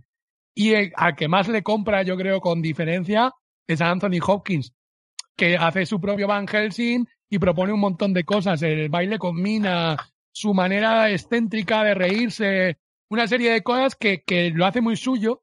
Y de hecho, Anthony Hopkins se debió meter bastante en el papel porque se empezó a leer libros de ocultismo que tenía Coppola en su rancho y luego llega un punto en que a mí, es, que creo que es realmente Hopkins se lo cree de verdad y él en una entrevista dice que para él es el trabajo más interesante que había hecho. Este Van Helsing de Drácula, o sea, de Coppola, o sea, de la peli esta, y, realmente está espectacular. Cuando llegamos a esta escena de, de, del, de que le hacen, meten la sangre a Lucy y todo esto, es como empieza a ser también un gracioso, que también está en la novela, diciendo que sí, igual hay un momento que dice, dentro de toda su genialidad tenía un punto humorístico, que yo creo que obviamente Hopkins lo exagera mucho y, y tal. Yo personalmente creo que está increíble. Si os parece, seguimos avanzando porque nos vamos alargando mucho y esta parte de que vemos como que ya Drácula ha seducido a, Mina definitivamente y tiene una cita bebiendo absenta que tiene que ver mucho con el mundo, el mundo del momento de la absenta, el poder que tenía para los poetas malditos y de seducción, que creo que también aquí no lo meten porque sí, sino porque realmente está intentando embriagar a Mina y llevarla a un mundo onírico, que es donde él pertenece, ¿no? Al mundo de la fantasía. Y todo esto vemos a la vez como Jonathan se escapa, que también hay esos de los montajes en paralelo de Coppola, Jonathan se escapa del castillo, consigue salir de allí después de que le han drenado ya la sangre de las vampiras. Y mientras él, es curioso que mientras ella está teniendo la cita siendo infiel a Jonathan con el vampiro, él, él se está escapando y metiéndose en un convento, ¿no? Es como, tiene para mí, tiene mucha fuerza eso porque estás viendo esa cosa de la prohibición, de que te estás saltando las normas, de que, de que estás allí y ella empieza a sentirse convulsa en ese aspecto. Entonces, Jorge, ¿qué me tienes que decir de esta parte? Bueno, la escena de la senta es una escena en la que ella lleva como otro look, ¿no es así? Como sí, es verdad. Ojo con el pelo, ¿no? Como que eso me, me, llama la atención porque es la única parte en la que, digamos, es su único momento íntimo. Bueno, no, no, no, mm. porque luego tienen varios. Luego tienen varios en la cama. El momento porno. Sangre, claro. Eh, bueno, está muy interesante, sí, sí, sí. sí. Muy guay. ¿Y tú, Aníbal? Yo, bueno, eh, lo que dice Jorge es totalmente de acuerdo. Aquí lo, lo primero es el, el, cambio, el cambio de maquillaje, el cambio de vestuario, mm, el cambio de color sobre las, sobre las escenas donde está Mina. Eh, todo vuelve, todo se pone rojo. El vestido de ella es rojo. Evidentemente el escote es mucho más, más amplio. Eh, todo es más sensual y ella pone cara ya más de entregada al, a, digamos, a las intenciones de, de Drácula, ¿no? Eh, y, y, me llama mucho la atención en, en la escena esta donde, donde, donde ella ve absenta y teóricamente la absenta te lleva a esas, a esas alucinaciones y a estar en un mundo más o menos onírico. Detrás, justamente detrás, no son las sombras chinas de antes, pero sí que hay como un, un cristal color rojo naranja donde se ve que va pasando algo detrás gente, no sé si es la gente de Londres, porque están más o menos como un restaurante o un... Eh, están en un reservado. Un reservado, pero un restaurante, un sitio, no sé. Están como bailando la gente. Como una cafetería. Sí, bueno, algo, algo así, ¿no? Algo detrás hay y, y, es muy interesante toda esta escena, ¿no? Y posteriormente la escena de lo que hablábamos antes, las comparaciones entre, entre, entre lo que le está pasando a un personaje y a otro, ¿no? El baile de las velas eh, y, y, Jonathan que está empezando a escapar del, del castillo y llegando a, al convento, ¿no? Y, para rematar esta escena, ella, cuando termina toda esta escena de, de, la, de la, superposición de las dos, de las dos, eh, de los dos planos, tanto del baile, del vals de las velas y de Jonathan, eh, Mina llega a la casa de Lucy para visitarla y Helsing hace el baile, le dice que ella es la luz de todas las luces, ¿no? Cuando en realidad cuando en la peli la conocen, es la luz de todas las luces, pero que todos tenemos nuestro lado oscuro. No sé si le dice algo así exactamente, pero que le dice todos tenemos nuestras eh, debilidades o algo así. Entonces baila el vals, donde ella se queda, baila medio el, el vals que había bailado el día anterior con Drácula, y, y ahí es donde otra de las puntos de las pelis es donde, donde no sé si es así, pero da un punto de conexión entre Helsing y, y, Van Helsing y Drácula, ¿no? En donde parece que son mentes paralelas, ¿no? Son enemigos pero que están conectados de alguna manera. Bueno, de hecho eh, hay momentos en que en que dicen que él le admira, eh, a, como hay un punto de admiración. Sí, eh, yo creo que tenemos que ir un poquito más rápido porque nos estamos alargando mucho y vamos a tirar como la parte de, bueno, que esto que has dicho tú ya, que Van Helsing ve a Lucy, que está hecha polvo, que se empieza a revelar, que pasa lo de los ascos, que intenta morder a Quincy. A la vez vemos el plantón que le pega a Mina porque ya se ha enterado, le ha llegado una carta de que está, Jonathan está en el convento y se tiene que ir a casar con él. Y vemos el montaje en paralelo, que para mí es la referencia al padrino total, que es la boda de Jonathan y, Mina en el convento.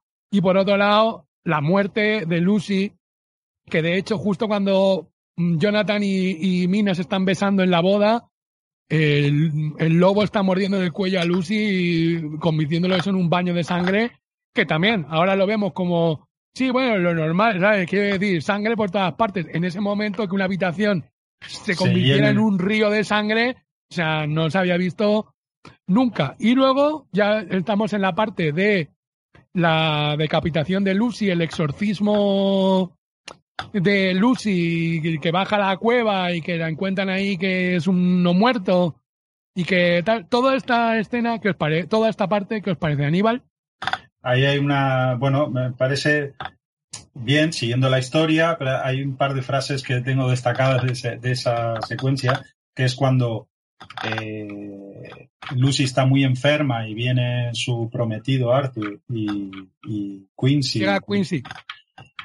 Quincy, pero luego llega el prometido. Bueno, ahora no, lo recuerdo, igual me lío, eh, pero, pero está Van Helsing intentando explicar qué le pasa ¿no? a Lucy. ¿Qué le pasa? Y entonces le dice, es que es la concubina del diablo. O sea, Lucy es la concubina del diablo. Es eh, la elección de Lucy como, como, como súbdita de, de, Nosferatu, de Satanás, no es casual. Ella era una chica propensa a esto. Y es lo que lo podemos enlazar con el principio de la peli. ¿no? Cuando la primera escena es cuando, cuando a ella ya se le ve esta predisposición a estar entregada a, a estas cosas carnales. ¿no? Y entonces, eh, bueno, acaba con esta frase, Lucy es la concubina del diablo, que me parece otra de las cosas excepcionales de Van Helsing, que lo adoro durante la peli. Después, la secuencia esta, eh, estos eh, eh, transiciones, no sé cómo decirle, ahora no me sale la palabra, entre, entre la muerte de Lucy y, y la boda. Montaje en paralelo. Exactamente, montaje en paralelo, gracias me parece increíble. Y otro de los puntos en donde uno pone el ojo, ¿no? mira lo que ha hecho aquí este hombre, ¿no? Fantástico, fantástico. Y la sangre en la habitación, que también, ¿no? Que pues, son como, abren dos, dos tanques de, de sangre que caen así sobre la habitación y cierran la imagen. Fantástico. Y Jorge, qué piensas de todo esto? Eh, bien, con respecto a la boda, tengo que decir que, bueno, he leído por ahí que, que Coppola no se quedó contento con la primera filmación de la boda y luego volvió a rodar, ¿no? Con un sacerdote de verdad, hasta el punto de que en 2018 ponían en IMDB que Winona Ryder tenía, tenía dudas de que si realmente estaba casada con Keanu Reeves. 2018. Buenísimo, eh, la verdad. y, bueno, con respecto a la escena de Lucy, me parece realmente terrorífica, me parece de los momentos más terroríficos. Y, bueno, realmente no me gusta nada de Lucy hasta que le cortan la cabeza, ¿no? Entonces, la película para mí pilla carrerilla. Claro, todo esto lo hemos pasado un poco así porque se nos está haciendo un poco largo, pero todo el momento del ataque del lobo a, que los ha dejado que también me he saltado que Jonathan y, Mina eh, justo después de esto van a volver y, todo esto, bueno, esto viene ahora, pero digamos que el ataque a Lucy del lobo gorila es increíble. y toda la parte de que ellos bajan a la cueva y hacen el ritual, que vemos que las velas se encienden del revés, curdo cuando baja, como... o sea, que eso también es un... Y Lucy baja con el bebé en brazos, ¿no? Con un... Sí. Para comérselo, ¿no? Eso ahora mismo es lo, que digo, está muy visto, por ejemplo, series, que a mí, una serie que me encanta, ya sabéis que no soy muy de series, es Penny Dreadful, creo que está imbuida totalmente de este espíritu, está muy imbuida del espíritu de Bram Stoker en general, y, tiene toda esta cosa que hemos visto allí, que a mucha gente le ha impactado, ya está en este, en este Drácula de, de Coppola, y cuando le enseña el crucifijo a Lucy, que ya es un no muerto, tiene mucha fuerza, lo como le vomita sangre a, a Van Helsing, Toda esa parte a mí me parece que es un momento del terror que era muy, muy, muy novedoso en el cine, por lo menos norteamericano. Igual en otro tipo de cine, más de otro tipo de terror o más independiente, igual sí, pero bueno. Digamos que está todo esto, eh, eh, ya está la parte en que Jonathan y Mina vuelven a Londres, Jonathan ve a Drácula rejuvenecido por la calle, Van, tienen una reunión con Van Helsing que, le, que está muy gracioso porque eh, Mina le dice a Van Helsing, ¿y cómo murió Lucy? Bueno, eh, sufrió mucho, sí, sufrió mucho. Luego le cortamos la cabeza y, tal. que, que el otro dice, por favor, que estaba aquí cenando, Que, que, que, de hecho Coppola es muy, muy malicioso porque se ve la cabeza cortada y luego lo siguiente que es un plano de la carne y, y Van Helsing cortando la carne para que carne, Es como hay como hay bastante maldad en todo esto. Luego está toda la parte del exorcismo de la tierra de la abadía de Carfax, que como has dicho Aníbal, traían en el barco, en el Demeter, cómo van ahí a exorcizarlo, mientras vemos que Mina es llevada por el doctor Seward a sus aposentos en el manicomio para protegerla. Vemos que Renfield le dice, mira, ojalá no te encuentre porque tú eres la mujer que mi amo codicia y, y toda esta parte y hasta que llega Drácula, mata a Renfield porque sabe que la ha traicionado y seduce a Mina, se mete como niebla en su cama, bueno, que la tiene seducida, se mete como niebla en su cama, aparece como niebla y tenemos toda esta secuencia en que le da la vida inmortal, le chupa la sangre que parece que le estás chupando otra cosa y perdónenme los oyentes, pero es verdad. Hay como un momento en que dices, o sea, puede ser que le esté chupando el pecho o cualquier cosa, porque esté succionando cualquier cosa. Eh, Jorge, ¿qué te parece toda esta parte que A ver, hasta aquí? La parte, esta última, cuando están juntos en la cama, ¿no? Que ella bebe su sangre, me parece que me parece lo mejor de la peli. Yo creo que es lo que, lo que, lo que ha perdurado, ¿no? El momento de mítica, ¿no? Está ahí. Como, independientemente de que a lo mejor no haya sido muy verosímil, pero es- esas secuencias sí que tienen mucha fuerza, lo que se dicen, como, como están los actores, como, no sé, como, como el baile de Pulp Fiction, ¿no? Forma parte de, de la, de la mítica del cine, independientemente del, del, del devenir psicológico de los personajes, ¿no? Sino lo que es la, la imagen pura y dura y lo que transmite, pues es, el- yo creo que el momentazo de la peli, ¿no? Sí, sí, total. Aníbal, Hay aquí una escena, hay aquí una, una- un matiz de la escena que me pareció muy curioso en, en la- en el segundo visionado, el tercero, que le dice, es que eh, en realidad es Mina la que empuja a Drácula a, a completar eh, el, mordisco y la vida eterna, ¿no? Él, él- él la muerde, pero para completar ella tiene que chupar la sangre de él y entonces cuando ella empieza a chupar la sangre de él, él la aparta otra vez con un acto de amor, no sé cuánto, y es ella la que le dice, no, no, no, vamos, vamos para adelante, ¿no? Eh, amor eterno y la eternidad, no sé, que hay una frase por ahí que no me la acuerdo, pero pero que, que habla de que, bueno, de la eternidad nos verá juntos, ¿sabes? Una cosa así. Y, y me llama la atención, ¿no? Como aquí cambian un poco los papeles en cuanto a, que Mina, volvemos a lo de antes, ¿no? Los vampiros sacan la parte mala que cada uno tiene, o la parte oculta, digamos, y aquí es uno de los mm, de- puntos donde, donde Mina se, se amanece como, en realidad, o- otro de los, otra de las personalidades que tenía esta chica. En la peli. Por eso hablaba que, que igual es una de las, es uno de los pocos personajes que para mí tienen más de una lectura, más de una capa, ¿no? Eh, De los más eh, interesantes. Después, aquí, y hay otra de las críticas que tengo que hacerle a esto, es que vuelve para mí a no haber demasiada, mm, a- o sea, estando de acuerdo con Jorge que, que esta es una de las escenas míticas y como se ha mitificado y, y todo este asunto, vuelve a haber poca química entre la, la pareja. Sí que la secuencia eh, es mm, fenomenal y ahí hay como el sexo y tal y está todo, eh, no es implícito, pero explícito, pero, pero está más o menos en mitad. Eh, y, pero la química me queda un poquito corta en este sentido.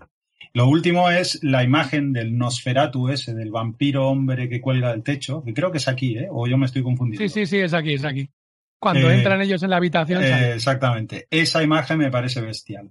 A partir de ahí, y cuando las ratas y todo esto, me parece genial. Esa parte. eh, y que creo que de esa, de esa imagen y de ese efecto también ha vivido mucho el cine posterior. ¿no? Mm, ¿Y Jorge? No, que al hilo de lo que dice de la química, es ver, es ver- dicen que se llevaban fatal, que Winona Ryder y Gary Oldman acabaron el rodaje que no, no se podían ver. Sí, ¿no? Es que es lo que hablamos. Gary Oldman debe tener un carácter. Ahora debe ser una excelentísima persona, por lo visto, pero en su momento pff, debía ser una- un tío bastante complicado. Bastante la complicado. juventud, la juventud conlleva esa arrogancia, ¿no? Y bueno, y Sí, sí, sí. Sí, sí, sí. Se ve que es un tío bastante alocado.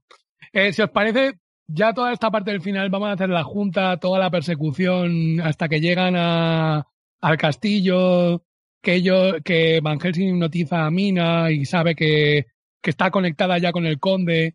Ha pasado esta escena que ha dicho Aníbal, que tiene mucha fuerza, que entran ellos en la habitación y encuentran la mina chupando el aire, eh, y se descuelga el vampiro, que ya se ha convertido ya Drácula en un monstruo total, un vampiro gigantesco, y él le dice, yo, tus, tus cruces y tal no hacen nada conmigo, que yo ya manejaba legiones antes de que tú nacieras, siglos antes de que tú nacieras, ¿no? Y todo eso tiene mucha fuerza, y ya llegamos a la parte de la persecución, que yo tengo que decir que yo hasta aquí estoy encantado con la película, y toda esta parte, siempre que la veo, me, me, aburro un poco, la verdad. O sea, hay un punto como que cuando va, me gusta mucho cuando van la, las, las vampiras a la parte porque se separan el grupo, unos van a caballo a intentar cazar al conde por un lado, que ya, ya les ha engañado porque él lee la mente de, de, Mina y ya sabe por dónde van, entonces dicen, no, pues llevo el barco por aquí y luego voy en tren hacia no sé dónde, entonces se separan. Y, y Mina se va con Van Helsing al paso del Borgo y los otros van siguiendo a caballo a, a, a Drácula esa escena que aparecen las vampiras acosando a Mina y a Van Helsing, me parece brutal, que se vuelven a ver las sombras de los caballos, que él hace un círculo de fuego para que no la, no la cojan, y ellas matan a los caballos y Van Helsing se pone a gritar, que, que, que luego además les corta la cabeza ahí en el castillo, se mete en el castillo por la mañana y les corta la cabeza, que antes Mina ha intentado seducir a Van Helsing y de hecho lo consigue cuando le va a morder él le mete una, con una moneda sagrada en la frente. Toda esa parte me encanta, la verdad es que es el momento que más me gusta y luego ya viene la persecución, está la caída del sol, las carretas perseguir donde llevan la, a Drácula enterrar en su propia tierra, ya envejecido otra vez, volviendo a su castillo con una carrera que el sol no se ponga, o sea, se ponga para que él pueda salir con todo su poder, y mientras lo persiguen los jinetes Jonathan, Arthur, Quincy, el doctor Seward, toda esa parte, a mí la verdad es que, bueno, pues la típica persecución, llegan al castillo, eh, hay ahí un esto rara que empiezan a dispararse unos a otros, a matarse unos a otros, Quincy muere, sale Drácula, le empiezan a pegar cuchillazos por todas partes, Quincy le pega un cuchillazo en lo total. Eh, Jorge, ¿qué me tienes que decir de todas estas? Sí, yo, tampoco, tampoco soy muy fan, porque tiene como las convenciones del cine de acción, ¿no? Y tampoco es sí. nada. Así que no, nada, sí, estoy de acuerdo contigo, Pablo. ¿Y tú, Aníbal? Yo, bueno, a mí también, el, eh, digamos, toda la persecución, creo que en el, eh, es, es el, uno de los ejercicios de, de constricción, digamos, de, de concentración de peli en los que igual no está muy, muy bien, no se entiende muy bien tampoco cómo... Sí se entiende que, que Drácula llega antes porque él domina todos los vientos y todas las no sé qué, y está con Lucy, conectada con Lucy, eh, con Lucy, con Mina, eh, pero que, que, bueno, ahí queda como medio difuso, ¿no? Esta persecución así rollo Indiana Jones, no, no sé si, bueno, a mí tampoco, es, es, de las escenas, incluso ya para el final, ¿eh? a mí se me desinfla un poco todo, todo el final,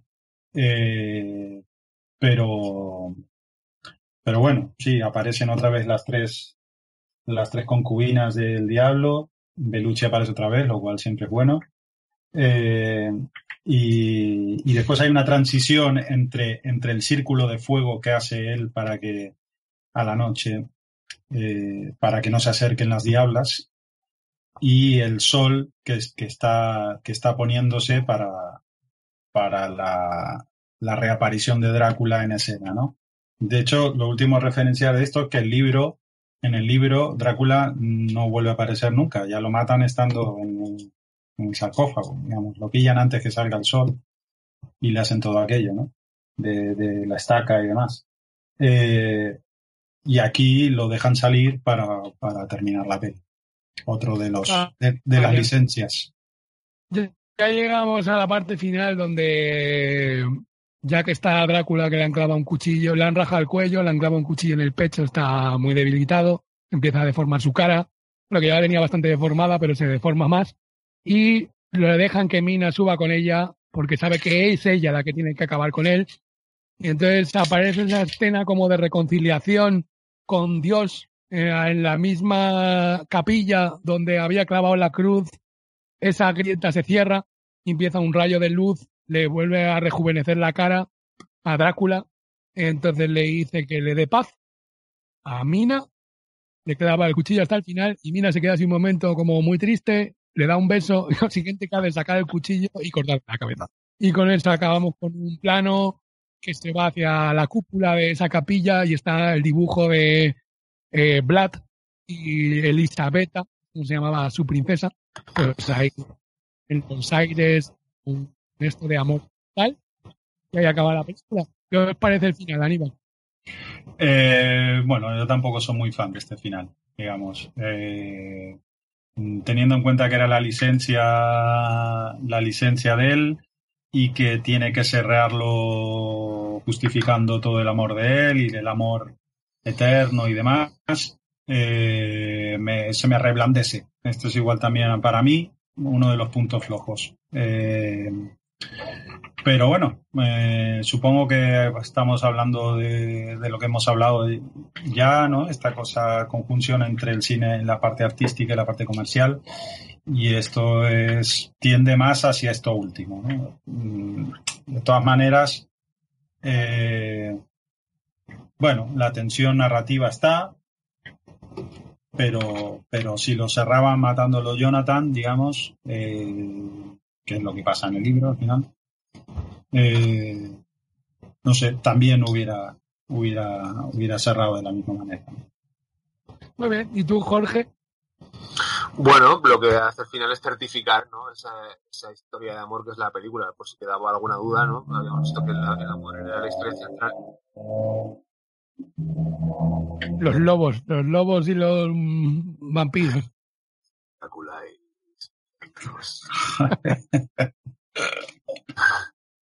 No, digo que, que, bueno, pues certifica, ¿no? Que la película es una historia de amor porque empieza, ¿no? Con esa licencia que es, que es la, la, la historia de Black Tepes con su amada y acaba con, con uh -huh. ese dibujo, ¿no? En la cúpula de los dos y con esa, pues eso, de que hemos asistido pues a, a una historia de amor. Sí, yo creo que se ahí, ¿no? eh, como Coppola, como muy, muy inteligente, empieza y acaba la película en el mismo lugar. Y sí, yo creo que, hombre, muy comercial no es que le corte la cabeza al amante, la verdad, pero digamos que sí. Dentro de que es una historia de amor, tenía que ser un, un final con, la, con el amor y encima certificado por la canción de Annie Lennox, que yo la verdad que no ni comentaría, porque creo que no hace ninguna falta. yo sí, yo sí. Hombre, tienes que reconocer. No, no, no, ya está, ya está. Tienes que reconocer que convertir Drácula en una historia de amor de por sí es una idea ya, yo creo que, no lo sé, esto son conjeturas, ¿no? Pero es una idea ya pensada para para llegar al público, ¿no? No sé. Sí, sí, totalmente, totalmente, sí, sí. O sea, para acercar la figura y la novela de Stoker a esto. Yo en, en, en, los términos comerciales que hablo no es en el que corte la cabeza la escena en sí, sino que la película termina bien. Un rayo de luz. Todos somos buenos. Digamos, somos malos por las circunstancias, pero aquí no hay nadie malo, ¿no? Eso al final termina reconfortando a, a, al público, ¿no? A, en este, en este punto me refiero a lo comercial. Sí, sí, sí. Total, total. No, no, pero quiero que decir que también es curioso que dentro de lo que llamamos comercial acabe cortándole la cabeza. Quiero decir que sí. estoy de acuerdo con vosotros que tiene un punto comercial, pero hasta un punto. Quiero decir, Penny Dreadful también tiene muchos muchos adeptos, la serie esta, y es sangrienta lo más que dices, no sé hasta qué punto, y más en ese momento, era rompedor. ¿Sabes lo que te quiero decir? Sí, Jorge, dime. Sino que la canción de Annie Lennox en, en, su momento me parecía un pestiñaco y ahora, y ahora me flipa. Me, ¿Ah, sí? me vuelve loco. Pero con, con, el tiempo empieza a valorar, no sé, he aprendido o aprendido o de repente pues he valorado a Rhythmics, a Annie Lennox y me parece que está guay, es una canción de pop guapa. La palabra, no, no. A mí me lo la, parece. la, palabra, la palabra ha sido pestiñaco. ¿Sí o no? Sí, sí. No, me parece que la define perfectamente. Bueno, yo creo también que tiene sus méritos. O sea, la, la, la, canción en su momento lo petó lo más grande y de hecho fue una de las grandes eh, reclamos comerciales que en ese momento tampoco era tan evidente utilizar una canción para llevar gente a, a las salas de cine, que luego ha sido muy recurrente, ¿no? El, el tema del videoclip, que es como ya un tráiler de la película bueno, en realidad, que, que está en más... en MTV. En Eso es de los, de los, de los 80, ¿no? El, la tradición de poner un temica para que salga el videoclip promocionando. Yo recuerdo sí, que, sí, sí. Billy Ocean, Billy Ocean, la joya del Nilo, no sé si te acuerdas o yo qué sé. Ah, bueno, claro, es verdad, sí, sí, sí, sí, en verdad sí que había habido ya unos cuantos ejemplos, ¿no? Lo que pasa es que en los 90 con, es donde lo peta un poco la MTV, ¿no? Y es como que la MTV lleva todavía más gente a, a los cines, ¿no? Que de alguna manera es como que yo creo que la película se vio muy beneficiada de esto, ¿no? De que la canción de Annie Lennox lo petó muchísimo. Entonces mucha gente veía el videoclip. Y como esto de que ya era, como te decía, que ibas a ver una historia de amor, ¿no? Claro. Love Song for a Vampire. Es que es como ya te predisponía a ver una cosa muy concreta, ¿no? Eh, como yo creo que ha quedado claro lo que pensamos cada uno de estas películas, yo creo que ya no hace falta ni hacer conclusiones, porque creo que Jorge ya ha dicho que ha tenido mucho impacto en el, en el mundo popular, ¿no? En la cultura popular, la, la película, ha quedado claro los gustos, nuestras filias y nuestras fobias. Así que me gustaría ya dejar la película de Coppola, para mí, obra maestra, obra maestra total, en muchos aspectos. Eh, y hablar de películas que tras la obra de Coppola han tratado el mundo de los vampiros de que a vosotros os gusten o que os haya llamado, la atención. Yo personalmente quiero hablar de una que revisé otra vez hace poco, que es un falso documental que se llama Lo que hacemos en las sombras, dirigido por Taika Waititi y otro señor que no me acuerdo cómo se llama. Pero digamos que Taika Waititi es el que se ha hecho famoso, que luego ha dirigido ya una película de la Marvel y otra película suya y tal. Y a mí me hace mucha gracia, sobre todo la primera mitad de la película, me hace mucha gracia ver a estos vampiros que conviven en un piso, que viven juntos en un piso y que se despiertan a las seis de la tarde y va despertando unos a otros. Y bueno, pues estamos aquí, algunos no, pues este no friega los platos y el otro no, no sé qué. Me hace, de verdad, me hace mucha gracia cómo cogen todas las convenciones del cine vampírico y del mundo vampírico en general y lo llevan a un falso documental que la verdad que funciona muy bien, está muy bien hecho, el, decorado es brutal, los actores están muy bien y meten como todos los tópicos de una manera que es muy, muy graciosa y se deja ver. No sé, vosotros qué películas tenéis por aquí, Aníbal. Yo, la verdad es que tampoco después de esta he visto muchas de vampiros, pero la que, digamos, digamos, en general, el tratamiento del mundo vampírico, las que más me gustan, las que siempre me han gustado han sido las comedias. Y las que, las que tratan un poco esto con, con cierta ironía. ¿eh? Eh, desde, desde, desde, ah, no me va a salir, pero es igual. La que me gusta es la de vampiros, la de John, Camp John Carpenter. Esta es igual la peli que me entretiene. ¿eh? y que sí, que he visto muchas cosas en esta peli eh, de la parte que hablábamos eh, a mitad de, de, de la peli de, de, Coppola, ¿no? Donde los vampiros se transforman, las vampiresas tienen aquel punto eh, seductor y que después son monstruos, ¿no? En, que, que, tienen esta dualidad, ¿no? esta peli me parece como una especie de comedia así muy sangrienta, muy a lo, a lo Tarantino si quieres. Eh, y después está la de Robert Rodríguez, ¿no? Eh, que también me llama la atención, ¿no? Eh, esas dos pelis son los... Exactamente, son estas dos pelis que, que igual son las dos que recuerdo así posteriores a estas que me han llamado la atención. Y siempre con este punto irónico y este punto de, de sí, de comedia. ¿Y tú, Jorge? Pues bueno, tengo que, que, corroborar lo que, bueno, tengo que suscribir lo que tú dices sobre What We Do in Shadows, lo que hacemos en las sombras. Yo no diría que es una peli interesante, diría que es una obra maestra del cine. Porque es una comedia, es una película que lo tiene absolutamente todo. Es original, es una comedia divertidísima, con un guion brutal, entretenido, con su, con su reflexión filosófica. Bueno, me parece una obra maestra. De hecho, hay una, serie que no, que no he visto, que pues creo que son, la dirige también el tipo, y bueno, habrá que verla. Y luego, pues entrevista con el vampiro me parece una buena peli, es un poco posterior, y luego Nick Jordan, el director, luego tiene como una especie de una película análoga con protagonistas femeninas, vampiras Byzantium, que también mm está guay. Sí, está muy bien esa película. Y luego, bueno, yo, luego Jarmus hizo una... Lo que pasa es que Jarmus con el tiempo me parece un, un poco infumable, pero también tiene una de vampiros así un poco... ¿Tú la has visto esa? Y solo los amantes sobreviven. A mí me gusta esa película. Creo que, que llevar, llevar a un punto más artístico, no es independiente. Los actores están muy bien. Tom Hiddleston y ah. la Tilda Swinton y Luego, John Hart están muy bien. También tiene una, una aproximación así un poco inusual, que es Sí. The Addiction. Y luego la que hemos hablado antes fuera de micro, que está muy bien, europea, déjame entrar, ¿no? Ah, es verdad, joder, obra maestra del cine. Tiene un remake Sí, americano sí. que no he visto.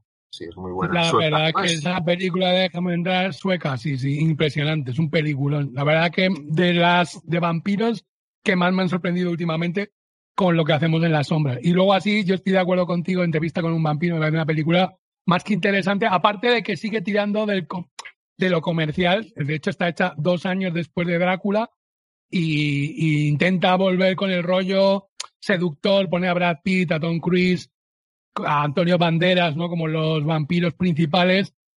Y luego la que, la que has dicho a Aníbal, abierta hasta la amanecer, que es del 96, y Vampiros, que es del 98. O sea que cada dos años se iba haciendo como una revisitación al mundo vampírico, ¿no? Y luego se abandona un poco hasta que yo creo que llegamos a estas dos, que encontramos cosas muy interesantes. Byzantium a mí también me gustó mucho. Jordan es un director brutal. A mí me gusta Brutal, mucho. brutal. A mí también, la verdad que sí. Ese Michael Collins que tiene tan brutal es una de mis películas favoritas. Yo creo que, bueno, hemos hecho un programa bastante largo y hemos hecho todas las aproximaciones posibles a Drácula de Coppola y un- una pequeña. nuestras pequeñas referencias al cine anterior y posterior.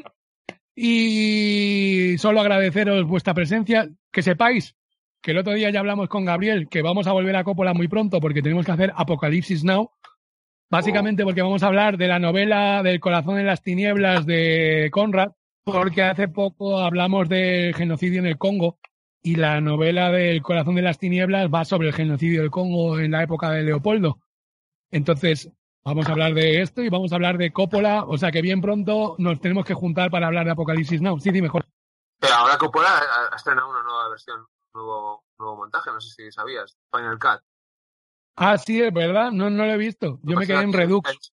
En España no sé si la han estrenado, bueno, sí, y creo que en Madrid y Barcelona la habrán puesto en cine, no sé. Pero es como una versión intermedia entre la original y el Redux.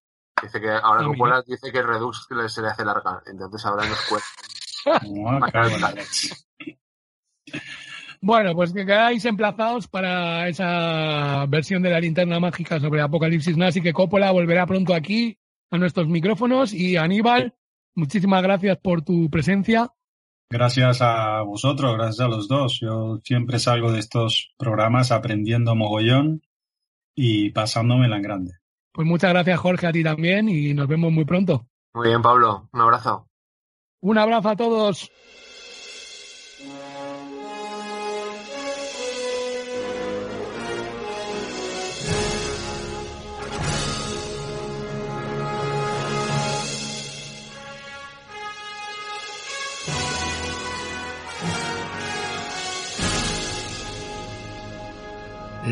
Linterna mágica.